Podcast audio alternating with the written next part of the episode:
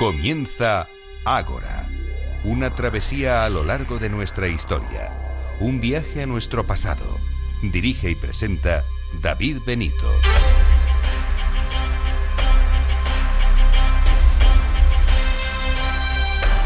Muy buenas noches y bienvenidos a Ágora, la cita de Capital Radio con la historia.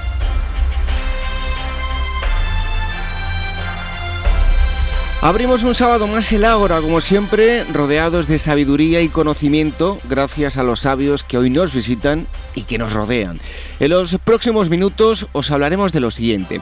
En primer lugar, vamos a viajar hasta Egipto durante la antigüedad y lo hacemos para conocer cómo era la vida cotidiana, el día a día. Recibimos a Clara Ramos, historiadora, que nos acerca a este asunto. En segundo lugar, les vamos a hablar de fotografía. Lo hacemos desde su nacimiento hasta el eh, año 2015. Hablaremos de la historia, las tendencias y las estéticas dentro del mundo de la imagen con Carmelo Vega, profesor de historia. Y el tercer bloque nos lleva hasta la prehistoria. El tema es el megalitismo. José Ruiz Mata nos habla de esta corriente de monumentos de piedra de grandes dimensiones en la zona sur de España nos va a plantear unas revolucionarias teorías sobre el asunto. Y hoy, por ser Semana Santa, no está con nosotros Manuel Campos de Meta Historia, que eso sí, estará de vuelta el próximo sábado. ¿Nos acompañan?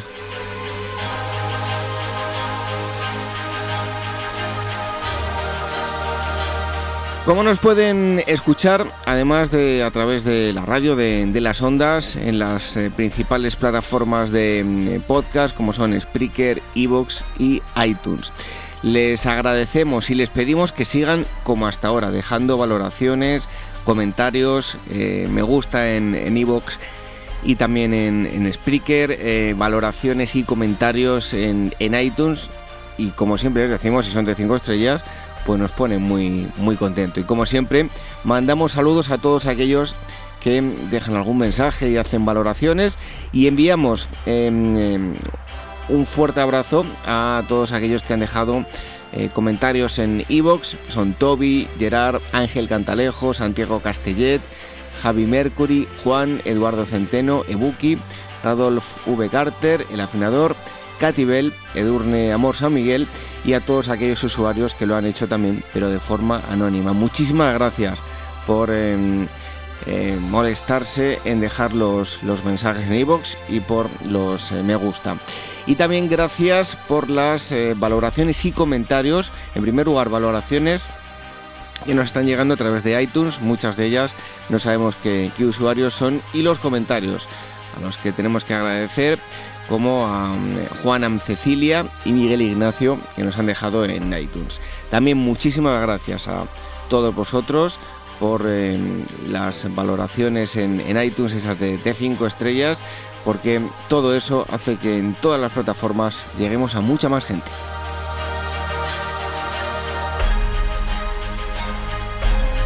¿Cómo podéis contactar con nosotros? A través del email tenemos dos direcciones, contacto arroba agorahistoria.com y agora arroba capitalradio.es. A través de las redes sociales, el Twitter que es arroba agorahistoria, también a través de eh, Facebook, facebook.com barra agorahistoria programa y telegram.me barra agorahistoria radio. En los controles, como siempre, Néstor Betancor y en la selección eh, musical, Daniel Núñez. Recibo los saludos de David Benito. ¡Comenzamos!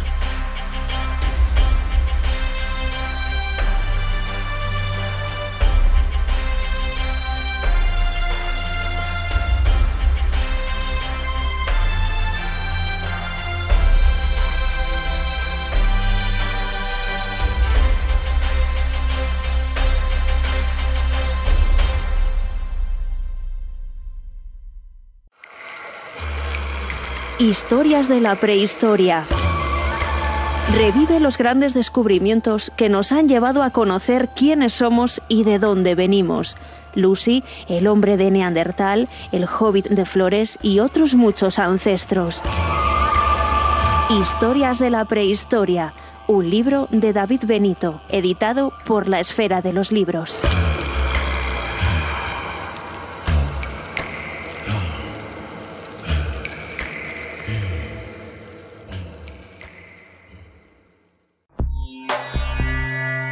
Inmortaliza tu propia historia y no pierdas tus recuerdos. DBO Estudio de Fotografía, reportajes de todo tipo, moda, book para actores y modelos, premamá, recién nacidos, fotografía familiar, infantil y eventos sociales. Tus fotos en dboestudio.com.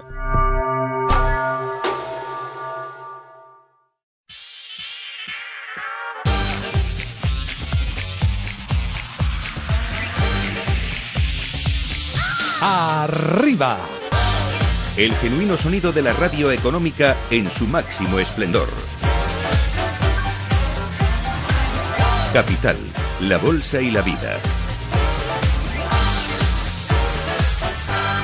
Con Luis Vicente Muñoz. Sigue con Despertaferro la nueva serie de números especiales dedicado a la Armada Española a lo largo de su historia. En este primer volumen, el Mediterráneo en el siglo XVI. Las aguas que presenciaron la memorable batalla de Lepanto se convirtieron en escenario de un pulso titánico entre las naves del Imperio Otomano y de la monarquía hispánica. A la venta en librerías, kioscos, tiendas especializadas y despertaferro-ediciones.com.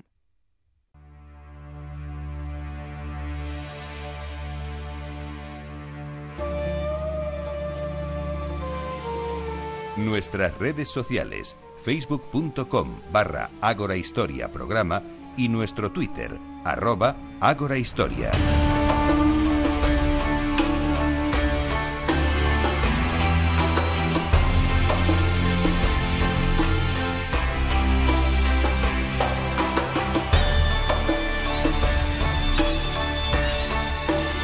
Música de Daniel Núñez nos lleva directamente al eh, antiguo Egipto em, y antes de presentarla, siempre que ponemos esta música le pregunto lo mismo a los invitados. Eh, Clara Ramos, ahora diré quién es Clara Ramos. ¿Te gusta la música? Sí, me encanta. ¿Te encanta? Bueno, pues nos la hizo Daniel Núñez y nos, em, nos encanta siempre viajar a Antiguo Egipto con, la música de, de Daniel. Y es que hoy os vamos a hablar de la vida cotidiana en eh, Egipto, precisamente costumbres, cultura y tradiciones. La autora, acaba de, de, escuchar que nos saludaba, Clara Ramos. Ella es licenciada en Historia del Arte por la Universidad Complutense de Madrid. También ha realizado el máster en Arqueología del Mediterráneo en la Antigüedad eh, Clásica. Eh, ha participado en, excavaciones en España y en Italia y en la actualidad forma parte del proyecto I+D de la Real Academia de Bellas Artes de San Fernando, dos centros de cultura y poder en la corte, reconstrucción de los conventos de Atocha y la Trinidad eh, Calzada. Y bueno, pues es autora de este libro de, de Nautilus y eh, si te parece, eh, Clara, bienvenida a Agora. Vamos a seguir el, calendario eh, egipcio. bueno, pues desde luego que cuánto conocimiento tenían ellos, porque ya tenían un calendario de 365 días, ¿no? Bueno, tenían varios calendarios. Este es el más importante para esta civilización, pero este calendario está em, vinculado a otro calendario, calendario lunar más antiguo y la verdad es que sí que tenían la vida muy organizada. O sea que mm, es una civilización apasionante. Bueno, al igual que nos ocurre cuando hablamos de Roma, que tú también eres experta en, eh, en Roma, eh, hablamos muy a la ligera y claro, son muchos años es eh, una civilización, queremos generalizar y hay muchos cambios. En Egipto pasa lo mismo. Eh, nos creemos que, todo Egipto fueron pirámides, la dinastía 18 con, con, Tutankamón y Egipto fue mucho más que eso, ¿no? Es verdad, sí, porque desde vamos, el cuarto milenio hasta el año 30 antes de Cristo que están, bueno, que llegan los romanos y y anexionan, se anexionan Egipto, pues la verdad es que son muchos, muchos siglos. Bueno, em, la estación luminosa... Eh, de Ayet. Ayet. Sí. Em, cuatro meses, dividido en tres semanas de, de diez días. Mm. Háblanos de esta estación. Bueno, es la primera estación del calendario, es realmente muy importante porque es cuando llega la inundación al Valle del Nilo y claro, eh, ahí comienza realmente la vida, eh, la agricultura, la ganadería eh, y a mí me gustaría incidir en la importancia de esta civilización porque quisieron poder controlar el, el Nilo para, para, poder subsistir. Sin el Nilo ellos no podrían haber hecho, bueno, haber conseguido lo que consiguieron, ¿no? Em, la verdad es que es impresionante. Bueno, eh, y relacionado, sobre todo en, esta época, se celebraba la salida de, Sirio o de Sotis. Em, ¿Qué mm. fiesta era y qué importancia tenía para, para los egipcios? Bueno, eh, en esta fiesta lo que, lo que está marcando es el inicio del año. Y yo quise relacionar el inicio del año con, los oficios, porque bueno, la estructura del libro es un poco peculiar. Em, y bueno, pues realmente es el inicio del año. Y, bueno, es el comienzo de, la vida, para ellos era muy importante, ¿no? Como nuestro, también nuestro, nuestra fiesta eh, de Año Nuevo, ¿no? Es igual. Bueno, hablamos de los oficios, por ejemplo, mineros, mm. em, canteros, escultores, albañiles, funcionarios. ¿Cómo era eh, tener un, oficio en, Egipto? ¿Quiénes estaban mejor valorados? Eh, ¿Había una valoración de, unos por encima de otros? Bueno, vamos a ver. Eh, para empezar, ellos diferenciaban dos tipos de oficios. Los que realmente trabajaban con las manos, que eran mucho menos valorados por la sociedad, y aquellos que eran trabajos más intelectuales, como por ejemplo el escriba, que realmente sí estaban valorados por la sociedad. O sea, de hecho hay un escrito eh, mm, que, eh, que valora esta, eh, este oficio, el de escriba, eh, en detrimento de otros menos, menos importantes para esta sociedad, para la sociedad egipcia, como puede ser canteros, mineros, que realmente son los que han hecho que perdure esta civilización, ¿no? igual que los agricultores, que tienen un papel importantísimo, pero en su eh, civilización no estaban muy valorados, la verdad. Bueno, también tendríamos que hablar, aparte como haces tú en el libro de la medicina, y si no, aquí invitamos ya a todos los oyentes a que bueno, principalmente que, lean el libro em, y si no que también que vean la película, sino el, el egipcio, que tiene algo de, ah, relación, pero la medicina también era muy importante y está mucho más avanzada de lo que nos podemos imaginar. Sí, de hecho, por ejemplo, cuando yo empecé a investigar sobre la medicina en el Antiguo Egipto, eh, tenían hasta, hasta prótesis. Eh, hay varias prótesis que se han hallado en, en varias tumbas. Una de ellas está en el Museo Británico y es una prótesis de un pie de, para una mujer. O sea que realmente, y bueno, de hecho estaba muy especializada. No, todos los médicos se dedicaban al tuntún a diferentes eh, modalidades de la medicina, sino que em, había especializaciones. Por ejemplo, el oftalmólogo era era muy valorado, porque claro, en ese lugar tan seco y tan eh, eh, tan seco, vamos, y con tanto calor los ojos se, irritan, hay enfermedades relacionadas con el clima y los oftalmólogos en el Antiguo Egipto estaban muy valorados. Bueno, aquí lo hemos tratado en varias ocasiones, incluso con, médicos, em, y, hemos leído tratados de, medicina de la época y era increíble la, información de que disponían ya es, es, cierto. La verdad es que eh, hay varios papiros. Está el, papiro, el papiro de Herbs, que em, tiene creo que hasta 700... Em, ¿Cómo se llama? Em, no me sale la palabra.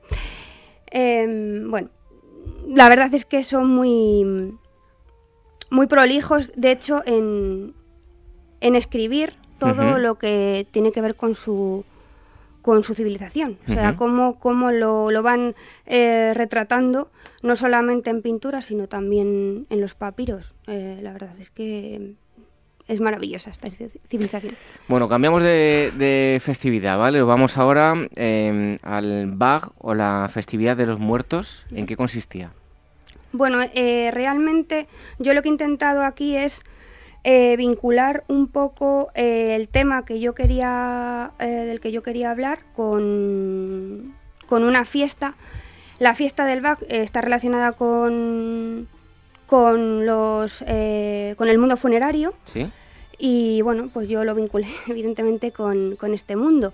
Y, y, la verdad es que es quizás de lo que más conocemos del mundo funerario, cuando hay otros temas que también son muy importantes como por ejemplo el urbanismo y la ciudad, que no es eh, que tradicionalmente la egiptología no la no lo ha valorado como debía. ahora, ahora vamos a hablar del, urbanismo, que lo tengo aquí em, preparado, pero eh, yo, hace no mucho tiempo mm. escribí por un, un, artículo para un periódico y hablaba de la comparación de lo que nosotros hacemos cuando se nos muere un familiar, cómo velamos el cuerpo, pues, todo el ritual, con, comparándolo con, con, la antigüedad. Y es que no difiere eh, tampoco en, tanto, ¿no? Seguimos teniendo unas costumbres bastante parecidas, ¿no? ¿Cuál era ese proceso eh, mortuorio de, pues, de momificación, funeral y viaje más allá de los egipcios? Bueno, eso va cambiando con los siglos, ¿no? O sea, hay una evolución, evidentemente, y hay también que decir que eh, no es lo mismo el funeral de un rico que el funeral de un pobre. el, egipcio medio que no tiene recursos, que es la gran mayoría de la población, pues realmente eh, se entierra en el desierto, con lo cual su cuerpo se deseca naturalmente y luego está evidentemente eh, los funerales y los rituales y funerarios de la gente que era económicamente superior. Entonces claro, es, mm, cambia bastante. El ritual de un de un, de, un individuo de la élite, pues es que, por ejemplo, la, eh, la momificación duraba estándar, una momificación estándar duraba 70 días. O sea, solamente lavar el cuerpo, eh, quitarle las vísceras, em, colocar mm, en los vendajes y luego, evidentemente, todo el ritual, ritual eh, funerario que viene que viene aparejado con, la momificación, ¿no? Bueno, eh, decía antes que siempre pensamos en, pirámides, hablabas ahora de eh, aquellos que no tenían tantas posibilidades y claro, nos creemos todos que todos tenían una pirámide con una cámara secreta, todos eran como Tutankamón y ni mucho menos. Hay otro tipo de enterramiento, ¿no? Claro, están los hipogeos que por ejemplo ya los reyes de la del Imperio Nuevo eh, deciden no enterrarse en, las pirámides porque evidentemente saben que, les van a robar todos los el ajuar, eh, con lo cual eh, deciden enterrarse en el Valle de los Reyes y sus mujeres en el Valle de las Reinas, que está más, más escondido, bueno, aunque sí es verdad que ha habido robos a lo largo de toda la historia antigua y evidentemente moderna. Bueno, me hablabas hace un momento de, urbanismo. Mm. ¿Cómo eran las ciudades? Eh, podemos decir que eran, pues, eh, como los romanos, perfectamente estructuradas. Todas las ciudades ex novo mm, las identificamos por, por las dos eh, famosas calles, por el Cardo y el Decumano, y eran reconocibles o no guardaban un, un mismo patrón? A ver, yo cuando empecé a estudiar para hacer este capítulo, la verdad que me quedé bastante, bastante sorprendida porque hay dos tipos de ciudades. la orgánica, en el que la ciudad es totalmente, o sea, no hay una ordenación, y luego están las ciudades ex novo que sí eh, están ideadas y ordenadas. El problema es que no, o sea, no podemos pensar en un planteamiento hipodámico, ¿no? Eh, como tenían las ciudades eh, ya romanas con el Cardo y el Decumano. Sí es verdad que están ordenadas las ex novo, pero no, no, es, no llegan a tanto no, son tan identificables como la claro, ¿no? tienen, no tienen un cardo y un decumano. Lo, es cierto que, por ejemplo, ya Alejandría en época, en época ya tolemaica, pues sí que eh, ya hay esas calles principales que tiene que ver evidentemente, con el planteamiento hipodámico. Creado por los griegos, claro. Bueno, la estación naciente de, de Peret, no precisamente el cantar. Em, o la siembra también llamada. Em, ¿A qué, meses correspondía? Pues corresponden a la siembra, que era muy importante, porque evidentemente pues eh, ya el río había vuelto a su cauce, eh, las tierras estaban eh, muy fertilizadas por, por, el agua y por el fango que había, llevado, había traído el río. Y bueno, pues comienza la agricultura a sembrar, hay que tener en cuenta que no solamente, o sea, en la agricultura egipcia hay que tener en cuenta varios puntos. Mm, el río se podía eh, desbordar demasiado o no traer demasiada agua, con lo cual era hambruna, o sea, hambruna clara ese año, porque solo había una cosecha. Entonces eh, hay que tener en cuenta que el río lo marcaba todo. Y la siembra, la verdad es que cuando también comencé a estudiar este, este tema, eh, pues mm, me di cuenta de que estaban muy organizados y que las herramientas que tenían para la agricultura eran, o sea, mm, tienen azadas, tienen la trilla, o sea, la verdad es que estaba muy organizado. No le faltaba de nada. No, la verdad que no. Bueno, eh, ¿quién era eh, Ranud y cómo de importante era, bueno, nos acabas de mm. decir, ¿no? La agricultura para los egipcios, fundamental. Sí, bueno, es la diosa de la siembra y luego su hijo eh, es el, grano, el, dios del grano. Y bueno, em, sobre todo Ranud tiene importancia en, ya en la, en la cosecha, eh, porque la fiesta de Ranud tiene sobre todo importancia luego en la cosecha. evidentemente es fundamental porque eh, a ella iban dirigidos todas las plegarias para que hubiera una buena cosecha y hubiera una buena, no hubiera hambrunas, hubiera una buena alimentación. ¿no? Pero no nos podemos olvidar tampoco de, la pesca y la caza, que era un aspecto también muy importante para los egipcios. ¿no? Sí, de hecho, por ejemplo, eh, un egipcio medio mm, no tenía tanto, tanta... Eh, o sea, no podía acceder a la carne y sí que podía acceder a la pesca gracias al Nilo. Entonces la alimentación, por ejemplo, de un egipcio medio estaba muy vinculada a la pesca porque podían podían comer carne de pescado. Y, luego también hay que tener en cuenta que la caza y la pesca no solamente están vinculadas a la alimentación, sino también a un divertimento de la, de la élite. Em, otra festividad es la procesión de, de festividad y procesión de Neit. ¿En qué consistía? Bueno, era una procesión de, mm, de la diosa de, de, los ropajes, del tejido, y la verdad es que es una una festividad bastante poco conocida, no tenemos muchos datos sobre ella y yo la quise vincular a, bueno, a la moda, a la vestimenta en ese capítulo por ser la diosa de los tejidos. Pues me sirve esto para preguntarte cómo vestían los, los egipcios. Tenemos que eh, borrar de nuestra mente a, creo que era Sofía Loren, eh, vestida de, de, Cleopatra, si no recuerdo mal. Eh, no, Sofía Loren. Elizabeth Taylor. Elizabeth Taylor, eso. Em, ¿Tenía ese estilo o...? Bueno, a ver, hay que volver a diferenciar entre ricos y pobres, porque aquí evidentemente la gente que tenía más dinero podía conseguir ropajes mejores y lo, desde luego las mujeres de clase inferior pues vestían con lino. El lino era el, tejido estrella hasta que llegó eh, Alejandro Magno, que cambió el tipo de vestimenta. Pero vamos, el lino en todo el estrato social egipcio era el... Los pantalones vaqueros de ahora, ¿no? Sí, eso es. bueno, eh, lo que sí había entre ellos, el que pudiera, está claro, había mucho cuidado personal, ¿no? Sí, eh, la verdad es que sí. Em, bueno, otra vez voy a repetir que no es lo mismo entre ricos y pobres y que evidentemente, por ejemplo, los eh, ricos tenían, eh, había ricos que tenían baños en sus casas, no un baño como el que tenemos nosotros, ¿no? pero sí que, podía tener más privacidad. Una persona del pueblo egipcio pues mm, debía lavarse en el río, eh, pero sí la verdad es que eran bastante, bastante limpios. Se rasuraban la cabeza, normalmente usaban pelucas por el calor y también por bueno, por, por los insectos y la verdad es que sí. Eh, era un pueblo bastante limpio para, para, la época, porque no había no existía el jabón, Bueno, limpio y avanzado en muchos sentidos, así que... Em, estación de Semu, eh, ¿qué periodo comprendía?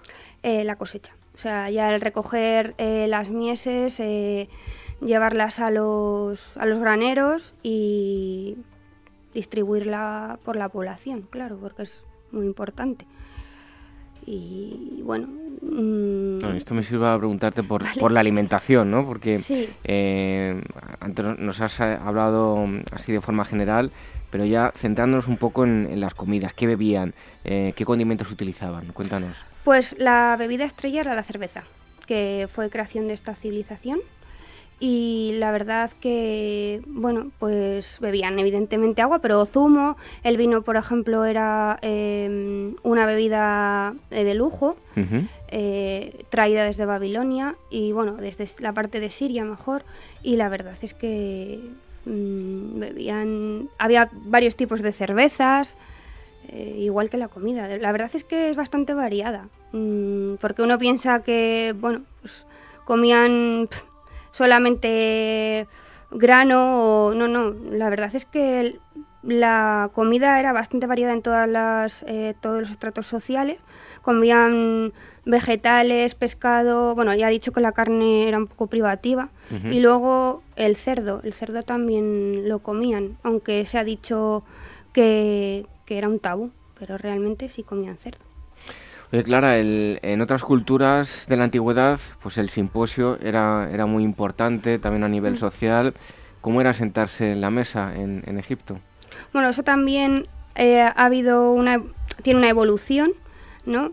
Eh, al principio, pues se sentaban en el suelo con cojines o con pequeños muebles para sentarse, pero luego sí que en el Reino Medio comienza a, bueno, a, sentarse en sillas.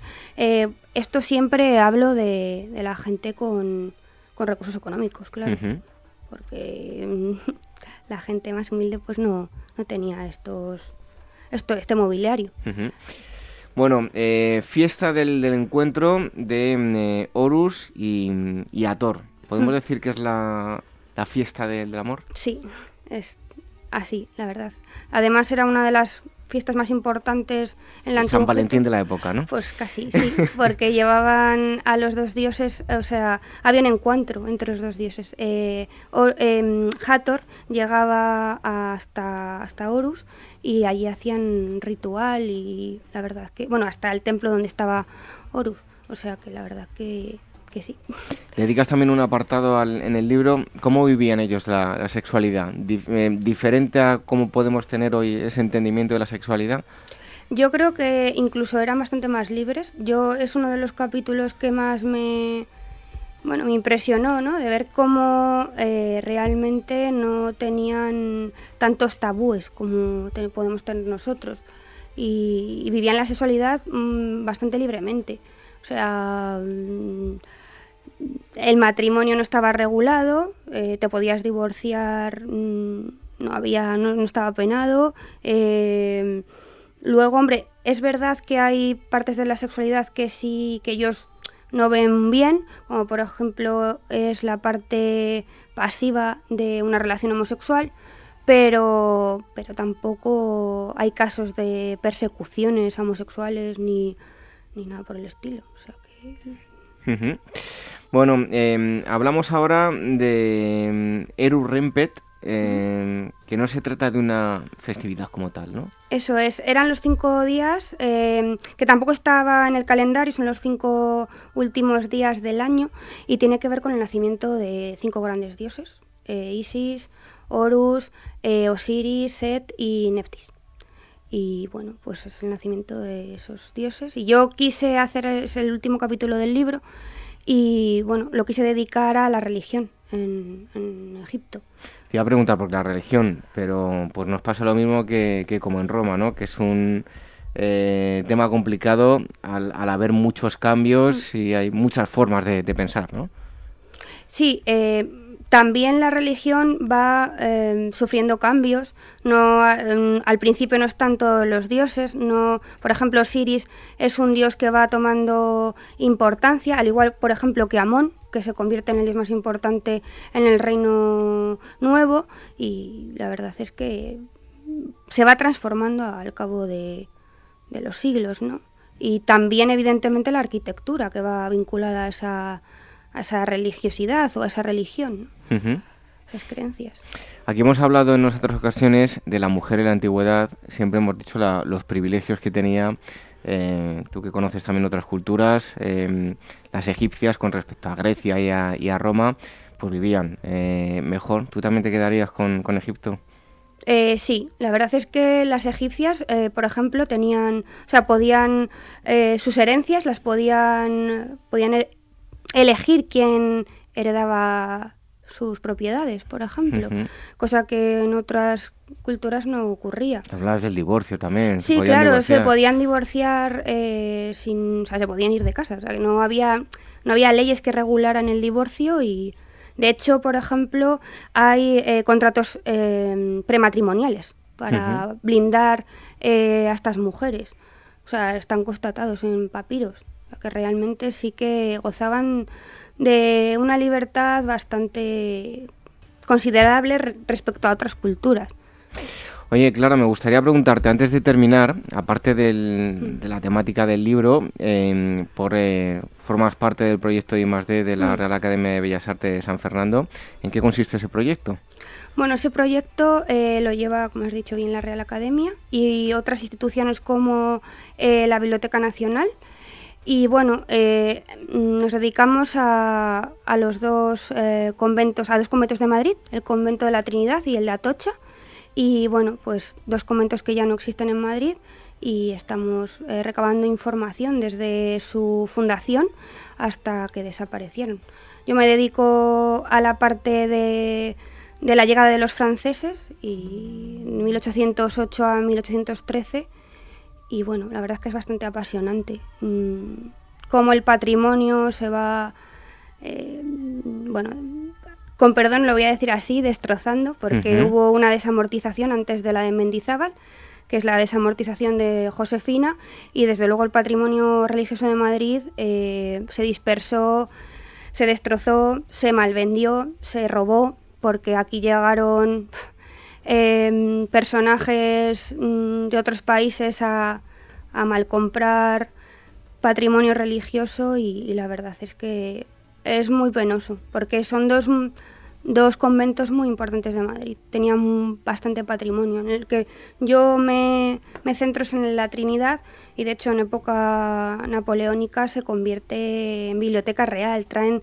libros de del Palacio Real, del Escorial, los dejan, la verdad, eh, pudrirse prácticamente y, es una pena.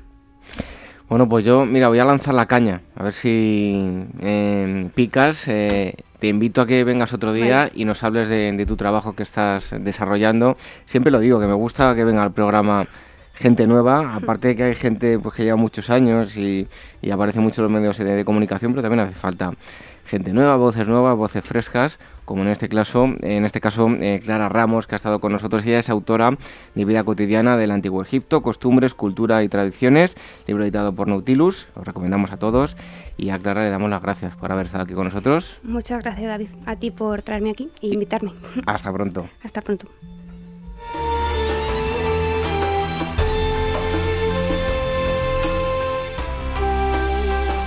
Revive la historia con Ágora, en Capital Radio con David Benito. Y Zeus libró de sus cadenas abrumadoras a sus tíos, los uránidas, a quienes habían encadenado sus padres en un acceso de demencia, y correspondieron ellos en este beneficio y le dieron el trueno y la blanca centella y el relámpago que hasta entonces había escondido la gran Gea en su seno. Y desde aquella sazón Confiando en sus armas, Zeus manda en los hombres y en los dioses.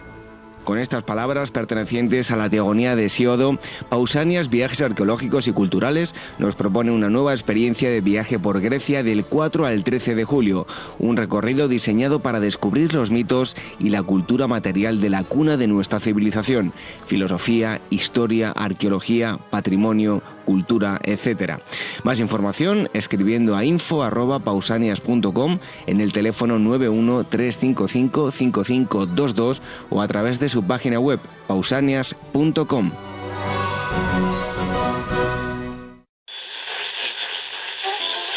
Una tarde cualquiera en Capital Radio con David Galán, de Bolsa General. Eh, como siempre digo, de tren y yo fren, la tendencia es tu amiga. creo que la frase que más dinero me ha hecho ganar en, estos los mercados y, la que más hace ganar a los inversores que siguen la tendencia. Porque como te digo siempre, Laura, cuando un mercado coge tendencia, la tendencia puede ser muy larga y muy fuerte. Tardes de Radio y Bolsa con el mercado abierto. ¿Te vienes?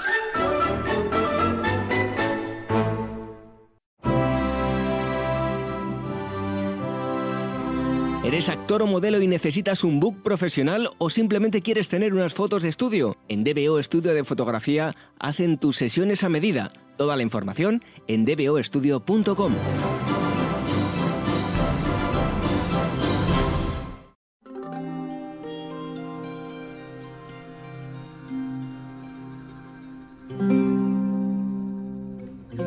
Ágora Historia, con David Benito en Capital Radio.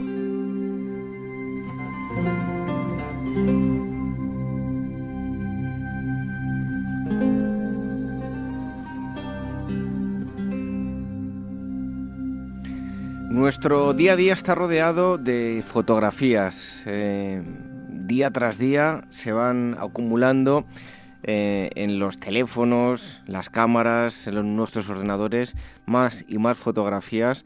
Vivimos en eh, un, momento especialmente gráfico. Em, sabemos bastante, unos más que otros, de técnica, pero de historia fotográfica no hay tanto conocimiento. Em, se ha publicado no hace mucho tiempo un eh, manual de fotografía en España entre los años 1839 y 2015, Historia, Tendencias em, Estéticas. Em, está editado por Cátedra y el autor es eh, Carmelo Vega. él es profesor titular de Historia del Arte en la Universidad de La Laguna, donde imparte, entre otras asignaturas relacionadas con la historia, eh, teoría y crítica de la fotografía. Y hoy está con nosotros para tratar Em, brevemente, porque ya les digo que el manual es em, bastante extenso, este, este asunto. Carmelo Vega, muchísimas gracias por estar aquí con nosotros. Hola, ¿qué tal? Encantado. Bueno, a pesar de que la fotografía tiene ya unos cuantos años, la aparición de libros sobre em, su historia en España mm, no tiene demasiados años, ¿no?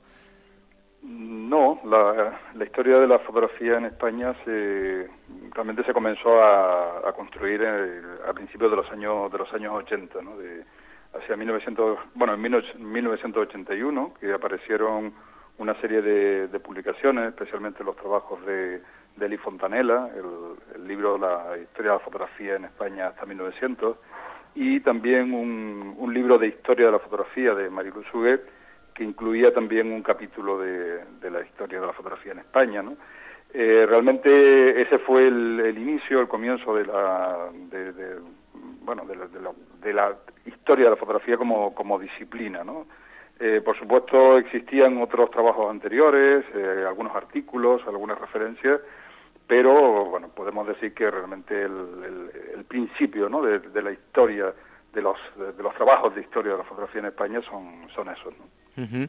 Em, hoy en día existe una gran afición a la fotografía, eh, sobre todo, pues como decía yo hace un momento, eh, desde la aparición de las cámaras reflex digitales, pero sobre la historia, eh, poco más, más allá del daguerrotipo, la historia de la fotografía es una gran desconocida, ¿verdad? bueno, mm, sí y no. quiero decir que realmente para digamos para el gran público hay eh, digamos otros intereses ¿no? en relación con la con la fotografía es verdad que siempre ha existido eh, esa aproximación más bien a la técnica de la, de la fotografía ¿no?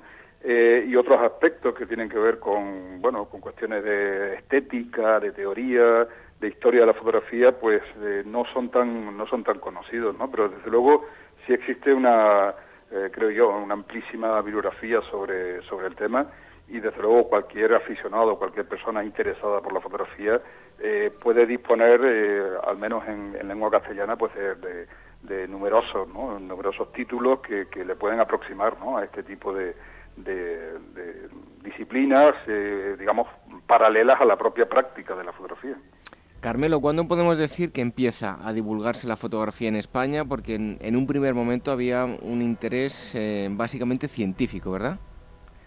Bueno, como ocurrió en, y esto desde luego sí lo, sí lo desarrollo con bastante profundidad en el, en el libro, eh, me interesaba mucho eh, insistir ¿no? en, en, un, hecho que para mí es significativo, ¿no? que realmente nunca España ha estado... Mm, lejos ¿no? de, la, de, estas corrientes vinculadas con la, con la divulgación de la fotografía, podríamos decir, a nivel, a nivel mundial. ¿no? De hecho, mm, para mí hay un, hay un, un hecho em, verdaderamente importante, ¿no? que fue la traducción al, al, al castellano de, en tres ediciones distintas antes de diciembre de 1839 de un pequeño libro que había publicado Daguerre, que fue realmente el, bueno, uno de los inventores de la fotografía, el inventor del daguerrotipo, eh, que había publicado aproximadamente mm, en torno a septiembre de 1839 un pequeño librito donde explicaba los pormenores del, invento, eh, pues en España prácticamente en los tres meses siguientes se, se, publicaron, antes del final del 39, se publicaron tres ediciones distintas, tres traducciones distintas de ese, de ese libro. ¿no? Esto desde luego demuestra eh, un interés inicial por la, por la fotografía realmente tremendo. ¿no? y es verdad que en un principio, mm, digamos, ese interés fue eh, sobre todo de los científicos, ¿no? de, gente procedente del mundo de la, de la medicina, de la química, eh, eh, farmacéuticos, etcétera, que se aproximaron, digamos, a la, a la fotografía desde una perspectiva puramente científica, ¿no? por un interés científico. Y en, en, nuestro país, en España, ¿cuándo se produce la, la expansión comercial de la fotografía y quiénes empiezan a interesarse por ella? Pues de forma casi inmediata también, ¿no? O sea, tiene que ver con la, eh, con la divulgación, con la, difusión del daguerrotipo eh, prácticamente por todo, por todo el mundo, ¿no? O sea, desde principios de, la década de los 40 existen ya eh, estudios fotográficos, mm, no, no estudios fotográficos estables, ¿no? sino más bien daguerrotipistas casi siempre, en algunos casos anónimos, en, en otros casos mm, se conocen los nombres ¿no? de, esta, de, estas, de, de estas personas, normalmente eran eh, fotógrafos daguerrotipistas extranjeros eh, que mm, bueno pues pasaban eh, por las grandes ciudades y realizaban por, sus primeros trabajos, ¿no? sus primeros retratos fotográficos en cada una de estas grandes, digamos las grandes capitales, ¿no? de los de los países de los países europeos. Casi de forma inmediata también se empiezan a establecer, ¿no? casi a mediados de los años de la década de los 40, se establecen ya los primeros estudios más o menos estables ¿no? de, fotografía y podemos decir que ese fue realmente el inicio ¿no? de, la, de la fotografía como profesión, la fotografía como una actividad comercial, etcétera, etcétera. Bueno, ¿qué fotos o, qué disciplinas dentro de la fotografía eran las más habituales en esos eh, primeros fotógrafos, una vez que ya se había comercializado mm. la, fotografía? Vemos en, el, en, en, su manual, en el libro, eh, muchos panfletos, bueno, de publicidad de, estudios de fotografía, ¿no es así? Sí, sí. Sí, bueno, esa fue, digamos, la principal actividad ¿no? de los fotógrafos en, en, estos primeros momentos, ¿no? Eh, muchas veces de, de, esa manera un poco eh, simplemente circulando, ¿no? Por, las grandes ciudades o ya con ese establecimiento que decía antes, ¿no? De esos primeros, de esos primeros estudios. Realmente la la actividad principal fue la realización de retratos eh, de retratos fotográficos ¿no? que tuvo desde luego un auge tremendo ¿no? en estos eh, en estos primeros años primero con el daguerrotipo y luego con otras eh, con otros procedimientos con otras técnicas fotográficas que prácticamente desterraron al, al daguerrotipo como, como técnica principal pues más o menos hacia finales de los años 40 principios de los 50 prácticamente el daguerrotipo se había convertido ya en una en una técnica, un procedimiento obsoleto. ¿no? Eh, bueno, estos, eh, estos primeros fotógrafos se dedicaron sobre todo a esto, ¿no? o sea, a realizar retratos en, sus estudios y luego otro tipo de, actividades eh, más o menos paralelas que consistió sobre todo en la realización, en la toma de vistas, ¿no? en la, realización de, fotografía de paisajes que se empezó a vender pues en los propios estudios, ¿no? Se vendían normalmente este este tipo de, de, vistas, ¿no? De vistas mm, normalmente panorámicas de, de las ciudades, eh, etcétera. Iba a comentar yo porque los, los monumentos, los rincones de, de diferentes puntos de España, eh, con la intención de guiar al turista, las postales, ese fue otro uso bastante generalizado en la fotografía en España en sus inicios, en lo que usted em, trata en ese capítulo llamado Topografía Nacional. Sí, eh, bueno, en, ese capítulo se trata sobre todo el, la obra, el papel que tuvieron los, eh, los fotógrafos extranjeros, ¿no? Los fotógrafos viajeros, ¿no? Que pasaron, eh, que pasaron por España. Primero los viajeros, luego ya desde finales del siglo los primeros turistas, ¿no? Que empiezan a, llegar a España de una forma más o menos sistemática y, bueno, algunas de esas de esas aportaciones tremendamente interesantes, ¿no? O sea, ya desde desde principios de la década de los 40 eh, hay una publicación en París que se titulaba eh, Las excursiones de Aguerrianas, eh, donde aparecen ya varias vistas, ¿no? de varios grabados en realidad, tomados a partir de, de daguerrotipos, y ese constituye un poco, bueno, pues uno de los primeros referentes, de, esa imagen de España traducida a través de la, de la fotografía, aunque en este caso, insisto, la, se trataba de reproducciones en, en grabados, ¿no? Eh, es interesante en ese sentido, ¿no? Yo, por ejemplo, en el, en el libro cito, ¿no? Varios, eh, varios, varios ejemplos de, mm, bueno, de los primeros viajeros que aparecen, sobre todo eh, a principios del, siglo del siglo XIX, finales del XVIII, principios del XIX, y esas primeras imágenes que, que nos ofrecen de la, no solamente la, la imagen literaria, ¿no? La, la, interpretación literaria, sino su traducción también en, en imágenes a través de, de grabados, eh, eh, que mm, van ofreciendo, van construyendo también eh, una, una imagen de, España, ¿no? Por supuesto, con todos los estereotipos ¿no? que, que, ya mm, eh, se usaban ¿no? en aquel momento respecto a, esa imagen de nuestro, de nuestro país, ¿no? Pero, pero, también, bueno, con otros elementos que, contribuyen, que contribuyeron también a, a una definición del, del país como un territorio más o menos diferenciado, con unos paisajes más o menos eh, característicos, eh, los monumentos, todas estas visiones monumentales del, del país eh, y sobre todo y sobre todo la continuación posterior que vamos a tener en, o que tenemos en la, en la obra de los de esos primeros fotógrafos viajeros que aparecen también sobre todo en la década de los 50, ¿no? Con nombres verdaderamente significativos también de, de autores eh, bueno, que nos dejaron, bueno, esas primeras impresiones, ¿no? De fotográficas del, del país. ¿Qué otras aplicaciones tenía la, la, fotografía en aquel momento? Vemos que mm, se utilizó para hacer eh, inventarios de arte, em, bueno, también eh, fotografía en color, iconografía médica, en fin, ¿qué otras aplicaciones tenía?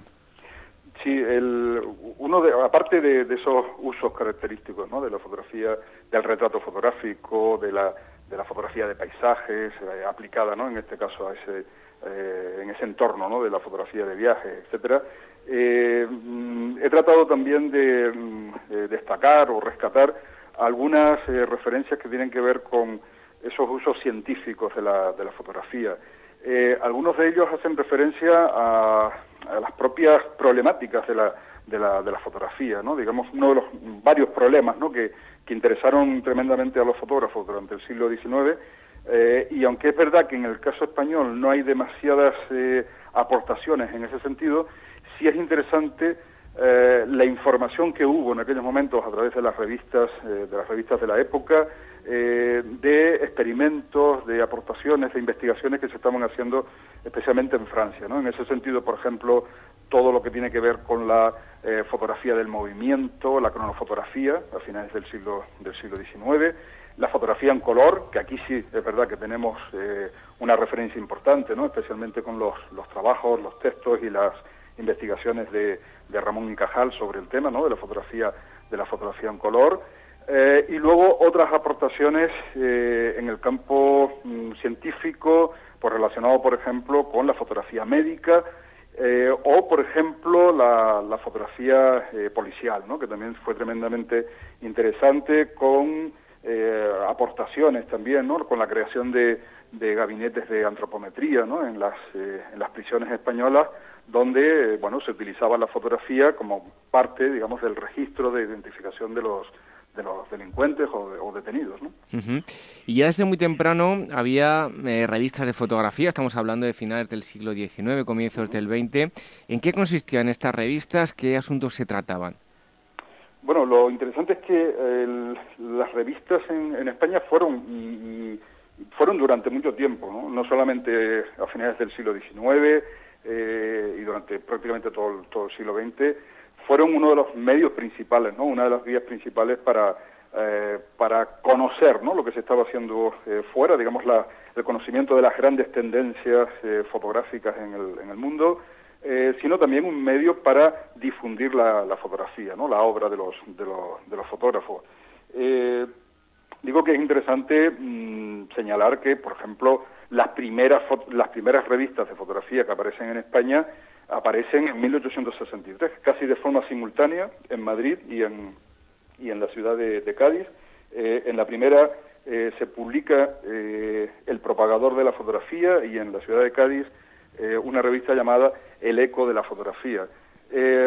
son desde luego los ejemplos más, más tempranos y tremendamente interesantes también, ¿no? Para rastrear un poco la actividad fotográfica de aquella época. Las revistas en ese sentido nos permiten eh, conocer un poco no solamente los, nombres de, fotógrafos implicados, digamos, en cada uno de estos momentos en el desarrollo de la fotografía española, sino realmente también cuáles fueron las grandes preocupaciones de los fotógrafos en cada, en cada momento histórico.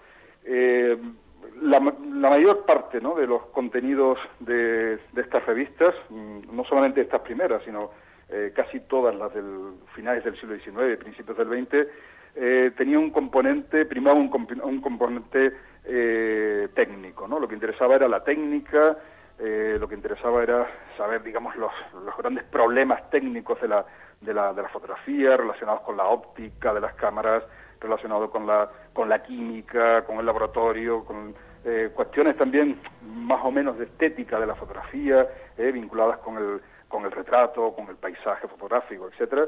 Eh, pero junto a ese interés puramente técnico, eh, cada vez mm, empezó a ser más frecuente la incorporación de otros eh, de otro tipo de artículos, ¿no? vinculados precisamente con, pues, con esas cuestiones de, estética, de crítica incluso de la, de la fotografía que poco a poco se va introduciendo también en estas eh, en estas revistas. Em, ¿Y qué papel va a jugar em, en este momento, finales del siglo XIX y comienzos del XX, el, el aficionado a la, la, fotografía en España? Eh, bueno, realmente la, la, la, figura del, del, fotógrafo aficionado eh, a finales del siglo del siglo XIX fue, fue también fundamental, ¿no? Porque mm, marcó, digamos, un rumbo distinto de la, de la fotografía. Es verdad que aficionados a la fotografía mm, había existido desde, desde los inicios mismos de la, de la fotografía. Eh, esos primeros aficionados pues, normalmente era eh, gente vinculada con determinadas clases sociales, la aristocracia, la alta burguesía, etcétera, que podía permitirse, eh, podemos decir, el lujo de tener una cámara y de poder hacer fotografía cuando realmente en aquellos momentos pues todos estos procedimientos eran muy caros, muy complejos, eh, eh, pero con la aparición de los, mm, eh, a finales de la década de los 80, de los primeros modelos de cámaras diseñadas, pensadas para el fotógrafo aficionado, se va a producir todo un fenómeno que transformó la fotografía de aquella, de aquella época.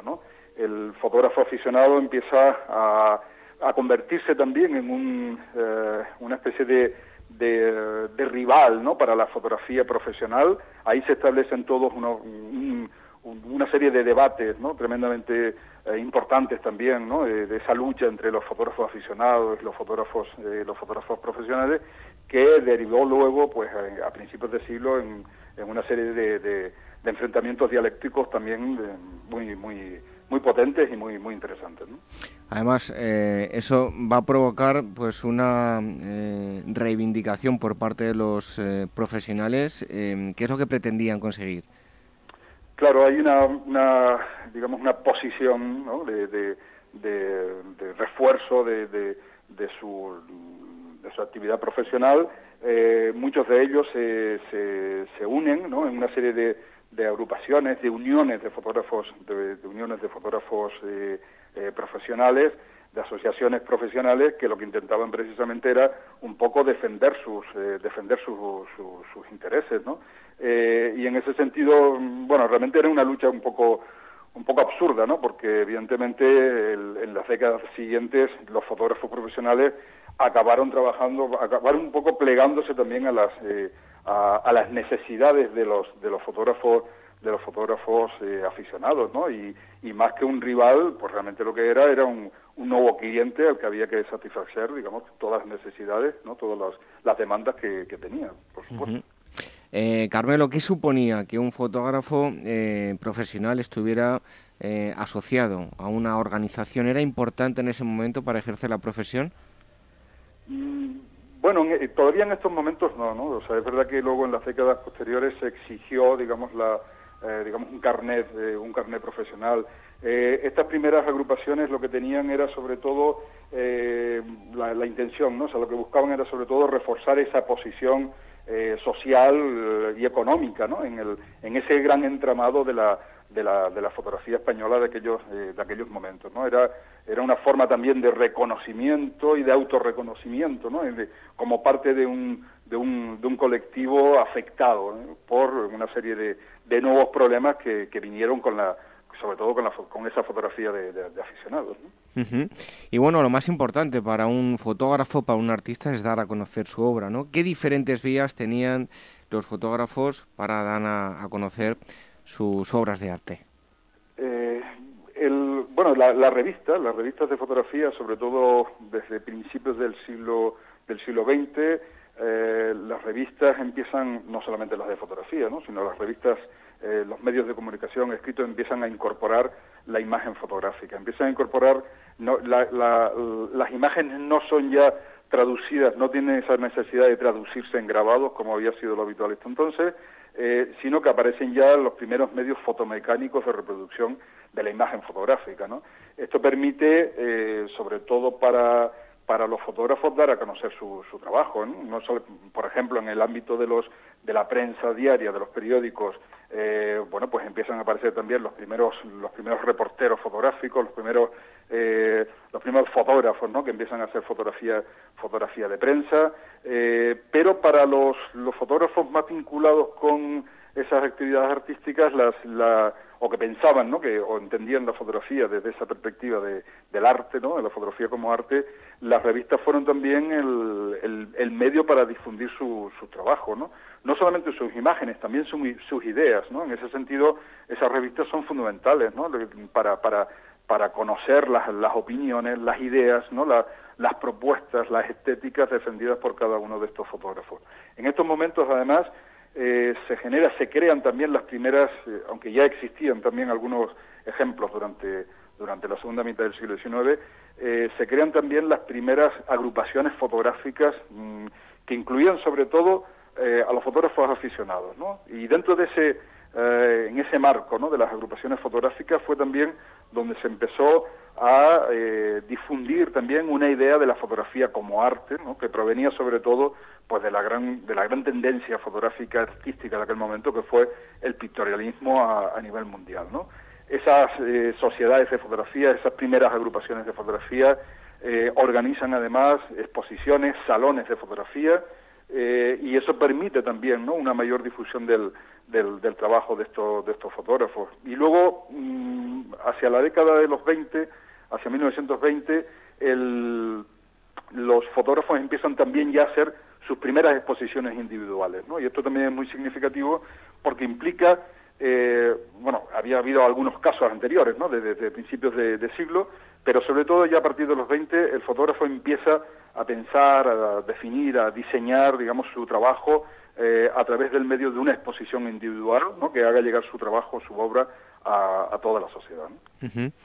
Eh, hay una etapa de nuestra eh, historia que no la entenderíamos y la mm. fotografía importantísima. ¿Qué valor va a tomar la, foto durante la guerra civil? ¿Cuáles van a ser los diferentes usos que se le da? Eh, bueno, en este caso la, fotografía tiene una una función tremenda como desde luego como registro de una, de una realidad, de una situación histórica que estaba ocurriendo en, en España, ¿no? Por supuesto. El, la fotografía se entiende sobre todo como un documento, ¿no? como un documento de esa, de esa, de esa, guerra, de esa guerra civil. Eh, y hay una aplicación tremendamente interesante también de la, de la fotografía en estos momentos, que es la, el uso propagandístico de la, de la fotografía. ¿no? Por supuesto, desde una perspectiva ideológica se utiliza la fotografía en un bando o en otro eh, para defender también ¿no? las, las distintas posiciones eh, eh enfrentadas. Eh, digo que es muy interesante, por ejemplo, las aportaciones que van a hacer eh, algunos fotógrafos, especialmente fotógrafos catalanes, que habían trabajado antes de la guerra en el campo de la publicidad, haciendo diseño gráfico, carteles, eh, etcétera. y que ahora en la guerra civil, sobre todo casi todos ellos vinculados con el bando republicano, van a hacer algunas de las grandes aportaciones gráficas de estos de este momento, ¿no? Por ejemplo, eh, Pere Catalapic, por ejemplo, Josep Sala, ¿no? que eran fotógrafos que habían trabajado previamente en el, en el mundo de la, de la, publicidad comercial, ahora van a poner en práctica todos sus conocimientos para esa difusión de la propaganda de la propaganda de la, y defensa de la, de la República. El caso también de, de José Renau, fundamental también ¿no? para, para en, este, en, este, en este contexto, eh, y sobre todo con todas sus reflexiones, sus ideas y por supuesto también su obra en torno al, al cartel y al uso también de la fotografía en los carteles, eh, en los carteles de guerra de estos, de estos momentos. Eso en cuanto a la guerra, pero eh, tras ella, en, la posguerra, ¿hacia dónde se encamina la fotografía? Mm, después de la guerra hay una, de nuevo, una deriva ¿no? de, la, de la fotografía hacia mm, de, nuevo otra vez, ¿no? Hacia el, hacia el asociacionismo fotográfico, ¿no? Es el momento de las eh, de las agrupaciones, de nuevo otra vez, ¿no? De la de las agrupaciones fotográficas. los fotógrafos vuelven otra vez a eh, fotógrafos aficionados, fotógrafos vinculados, ¿no? Con esa idea de la fotografía de la fotografía artística eh, vuelven otra vez a reunirse a través de las, de, las agrupaciones fotográficas. Prácticamente las agrupaciones fotográficas fue fueron el, único medio ¿no? que, que tuvieron la mayor parte de ellos para poder eh, presentar sus trabajos, para poder difundir sus, eh, sus trabajos. ¿no? Y paralelamente otros, otros fotógrafos van a, eh, fotógrafos que ya tenían además una mm, cierta trayectoria profesional anteriormente, pues se van a dedicar un poco al mundo de la de la, de la fotografía de reportajes, ¿no? El caso, por ejemplo, de, de Catala Roca, de Nicolás Müller, etcétera, eh, que fueron fotógrafos que en estos momentos pues continuaron con una labor eh, más personal, podríamos decir, mm, alejada totalmente, ¿no? De la de esas eh, de esos intereses de, la, de las agrupaciones fotográficas y que pudieron bueno seguir desarrollando un, un trabajo profesional tremendamente interesante. El, además, en las agrupaciones fotográficas, eh, al igual que había ocurrido ¿no? en, las agrupaciones fotográficas de principios del siglo, eh, se siguen manejando un poco, se siguen utilizando los mismos recursos. ¿no? Por ejemplo, esta idea de los salones, de los premios, de los salones, etcétera, etcétera, los salones de fotografía, que finalmente se convierten, digamos, en, en los resortes, los recursos fundamentales ¿no? que tenían estos, estos fotógrafos para para poder eh, sacar adelante su, o dar a conocer su, su obra, su obra fotográfica. También em, tuvo un gran peso en el sector eh, turismo. ¿De qué forma se, se trabajó y se utilizó la fotografía en este sector en España? Sí, por ejemplo, el caso, bueno, los dos casos que he citado ahora, el caso de, de Roca o de Nicolás Müller, fueron fotógrafos que trabajaron para realmente para el mundo del, del, del, turismo, ¿no? O sea, quiero decir, estos fotógrafos que empezaban a hacer sus, eh, estos reportajes fotográficos que se, se, utilizaron tanto en el campo editorial, eh, una serie de, de, empresas editoriales que publicaron guías de España o, mm, bueno, libros relacionados, ¿no? Con, con, con, el mundo español, eh, o bien a través de también del papel rector que jugó ahí o que iba a jugar el el, posteriormente, en, eh, ya en los años 60, el, el Ministerio de, de, Información y Turismo, ¿no? O sea, realmente el, el Ministerio ya prácticamente desde, desde los años 30, ¿no? La, todas estas políticas eh, ministeriales habían de, de fomento del, del turismo eh, habían utilizado la, la, fotografía como un instrumento de conocimiento del, del país, ¿no? Y muchísimos fotógrafos desde, desde la década de los 20, 30 eh, habían hecho ya grandes aportaciones en ese sentido, ¿no?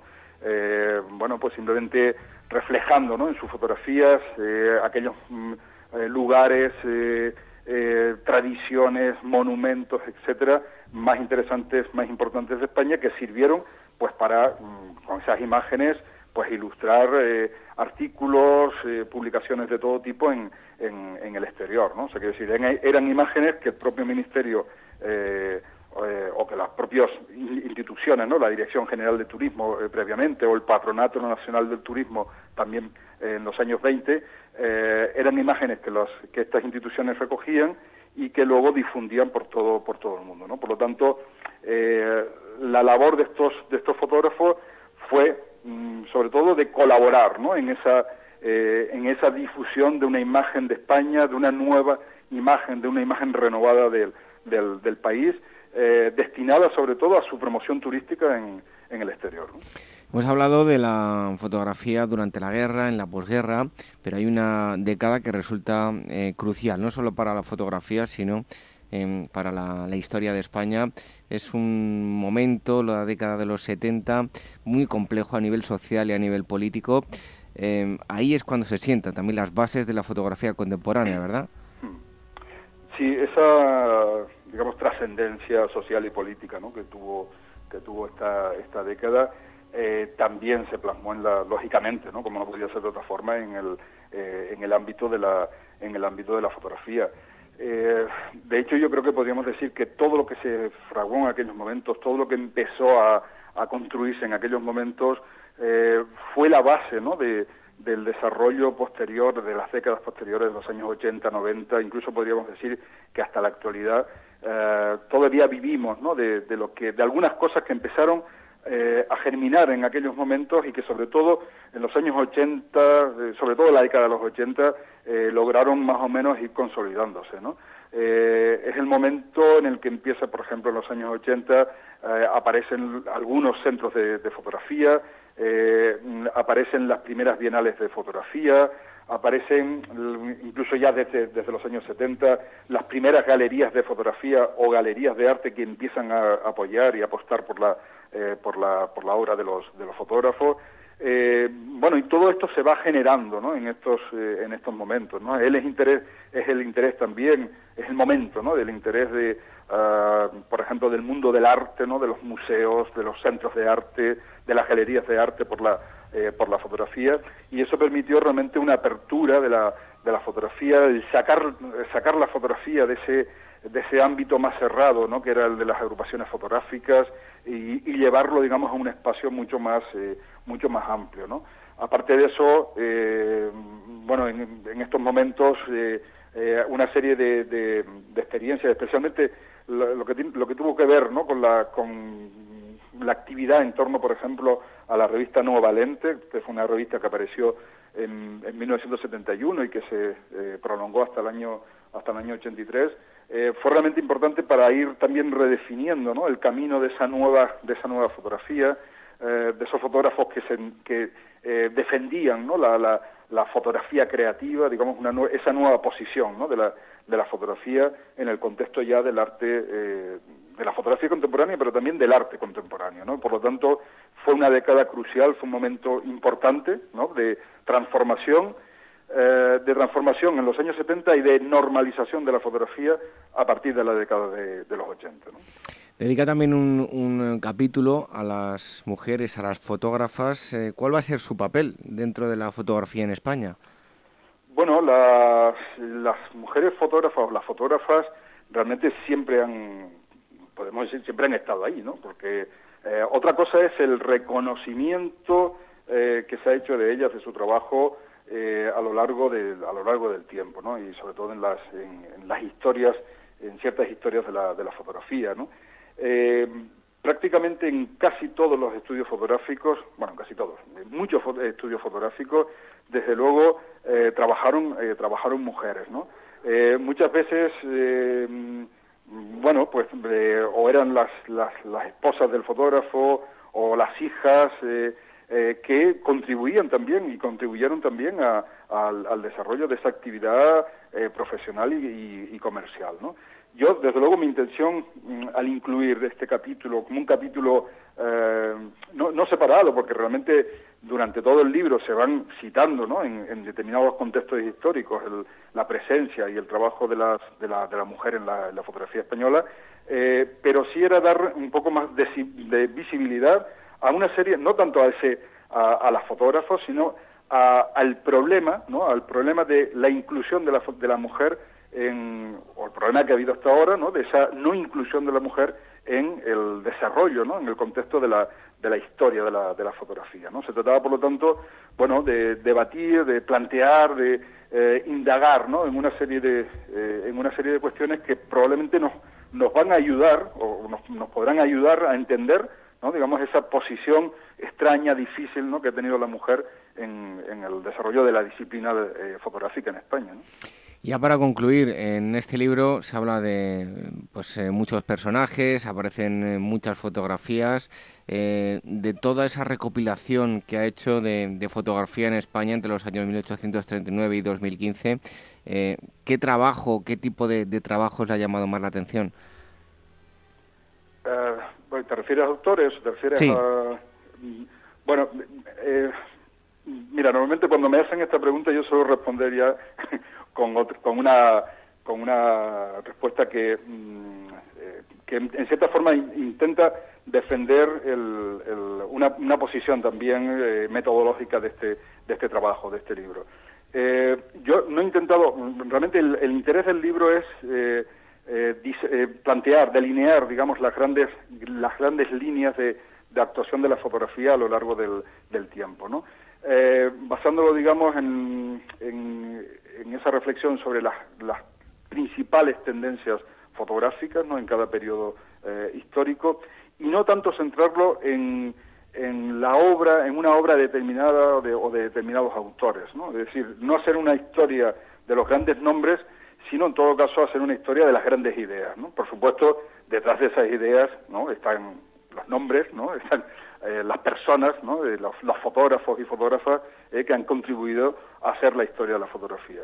En ese sentido, mm, siempre prefiero mm, no, no es rehuir la, la pregunta, sino derivar la pregunta hacia esta afirmación, digamos, de una nueva forma de entender también la, la historia de la, la historia de la fotografía, ¿no? No, no, no basada ¿no? en esos grandes nombres, sino sobre todo en las grandes ideas, ¿no? en el desarrollo de esas grandes ideas a lo largo del tiempo. Yo invito, por supuesto, al lector y a las lectoras, eh, lo invito a, a, bueno, a adentrarse un poco en el libro eh, y eh, ir descubriendo ¿no? esas grandes ideas y al mismo tiempo ver quiénes eran, digamos, los fotógrafos y fotógrafos que estaban detrás de, esas, de esas, de esas ideas. Pues nosotros también les invitamos a que mm, eh, eh, puedan leer y obtener eh, información que la hay y mucha en Fotografía en España 1839-2015, Historia, Tendencias Estéticas. Está editado por Cátedra y el autor ha estado con nosotros, Carmelo Vega. Muchísimas gracias por haber estado aquí con nosotros. Un fuerte abrazo. Muchas gracias a ustedes.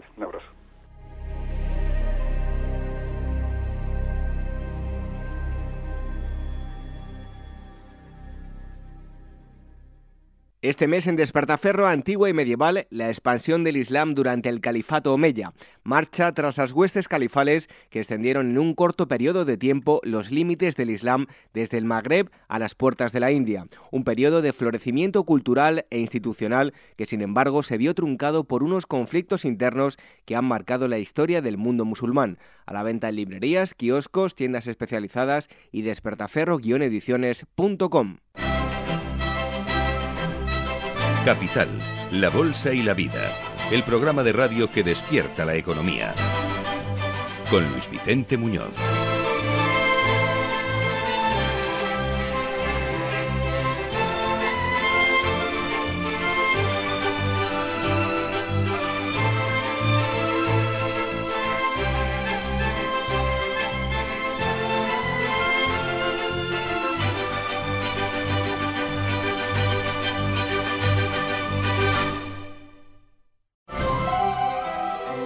La llegada al mundo de un hijo o hija es algo único e irrepetible. Inmortaliza sus primeros días con fotografías y una estética muy cuidada. En DBO Estudio de Fotografía os harán un reportaje inolvidable, un tesoro para los padres y para los hijos. Toda la información en dboestudio.com.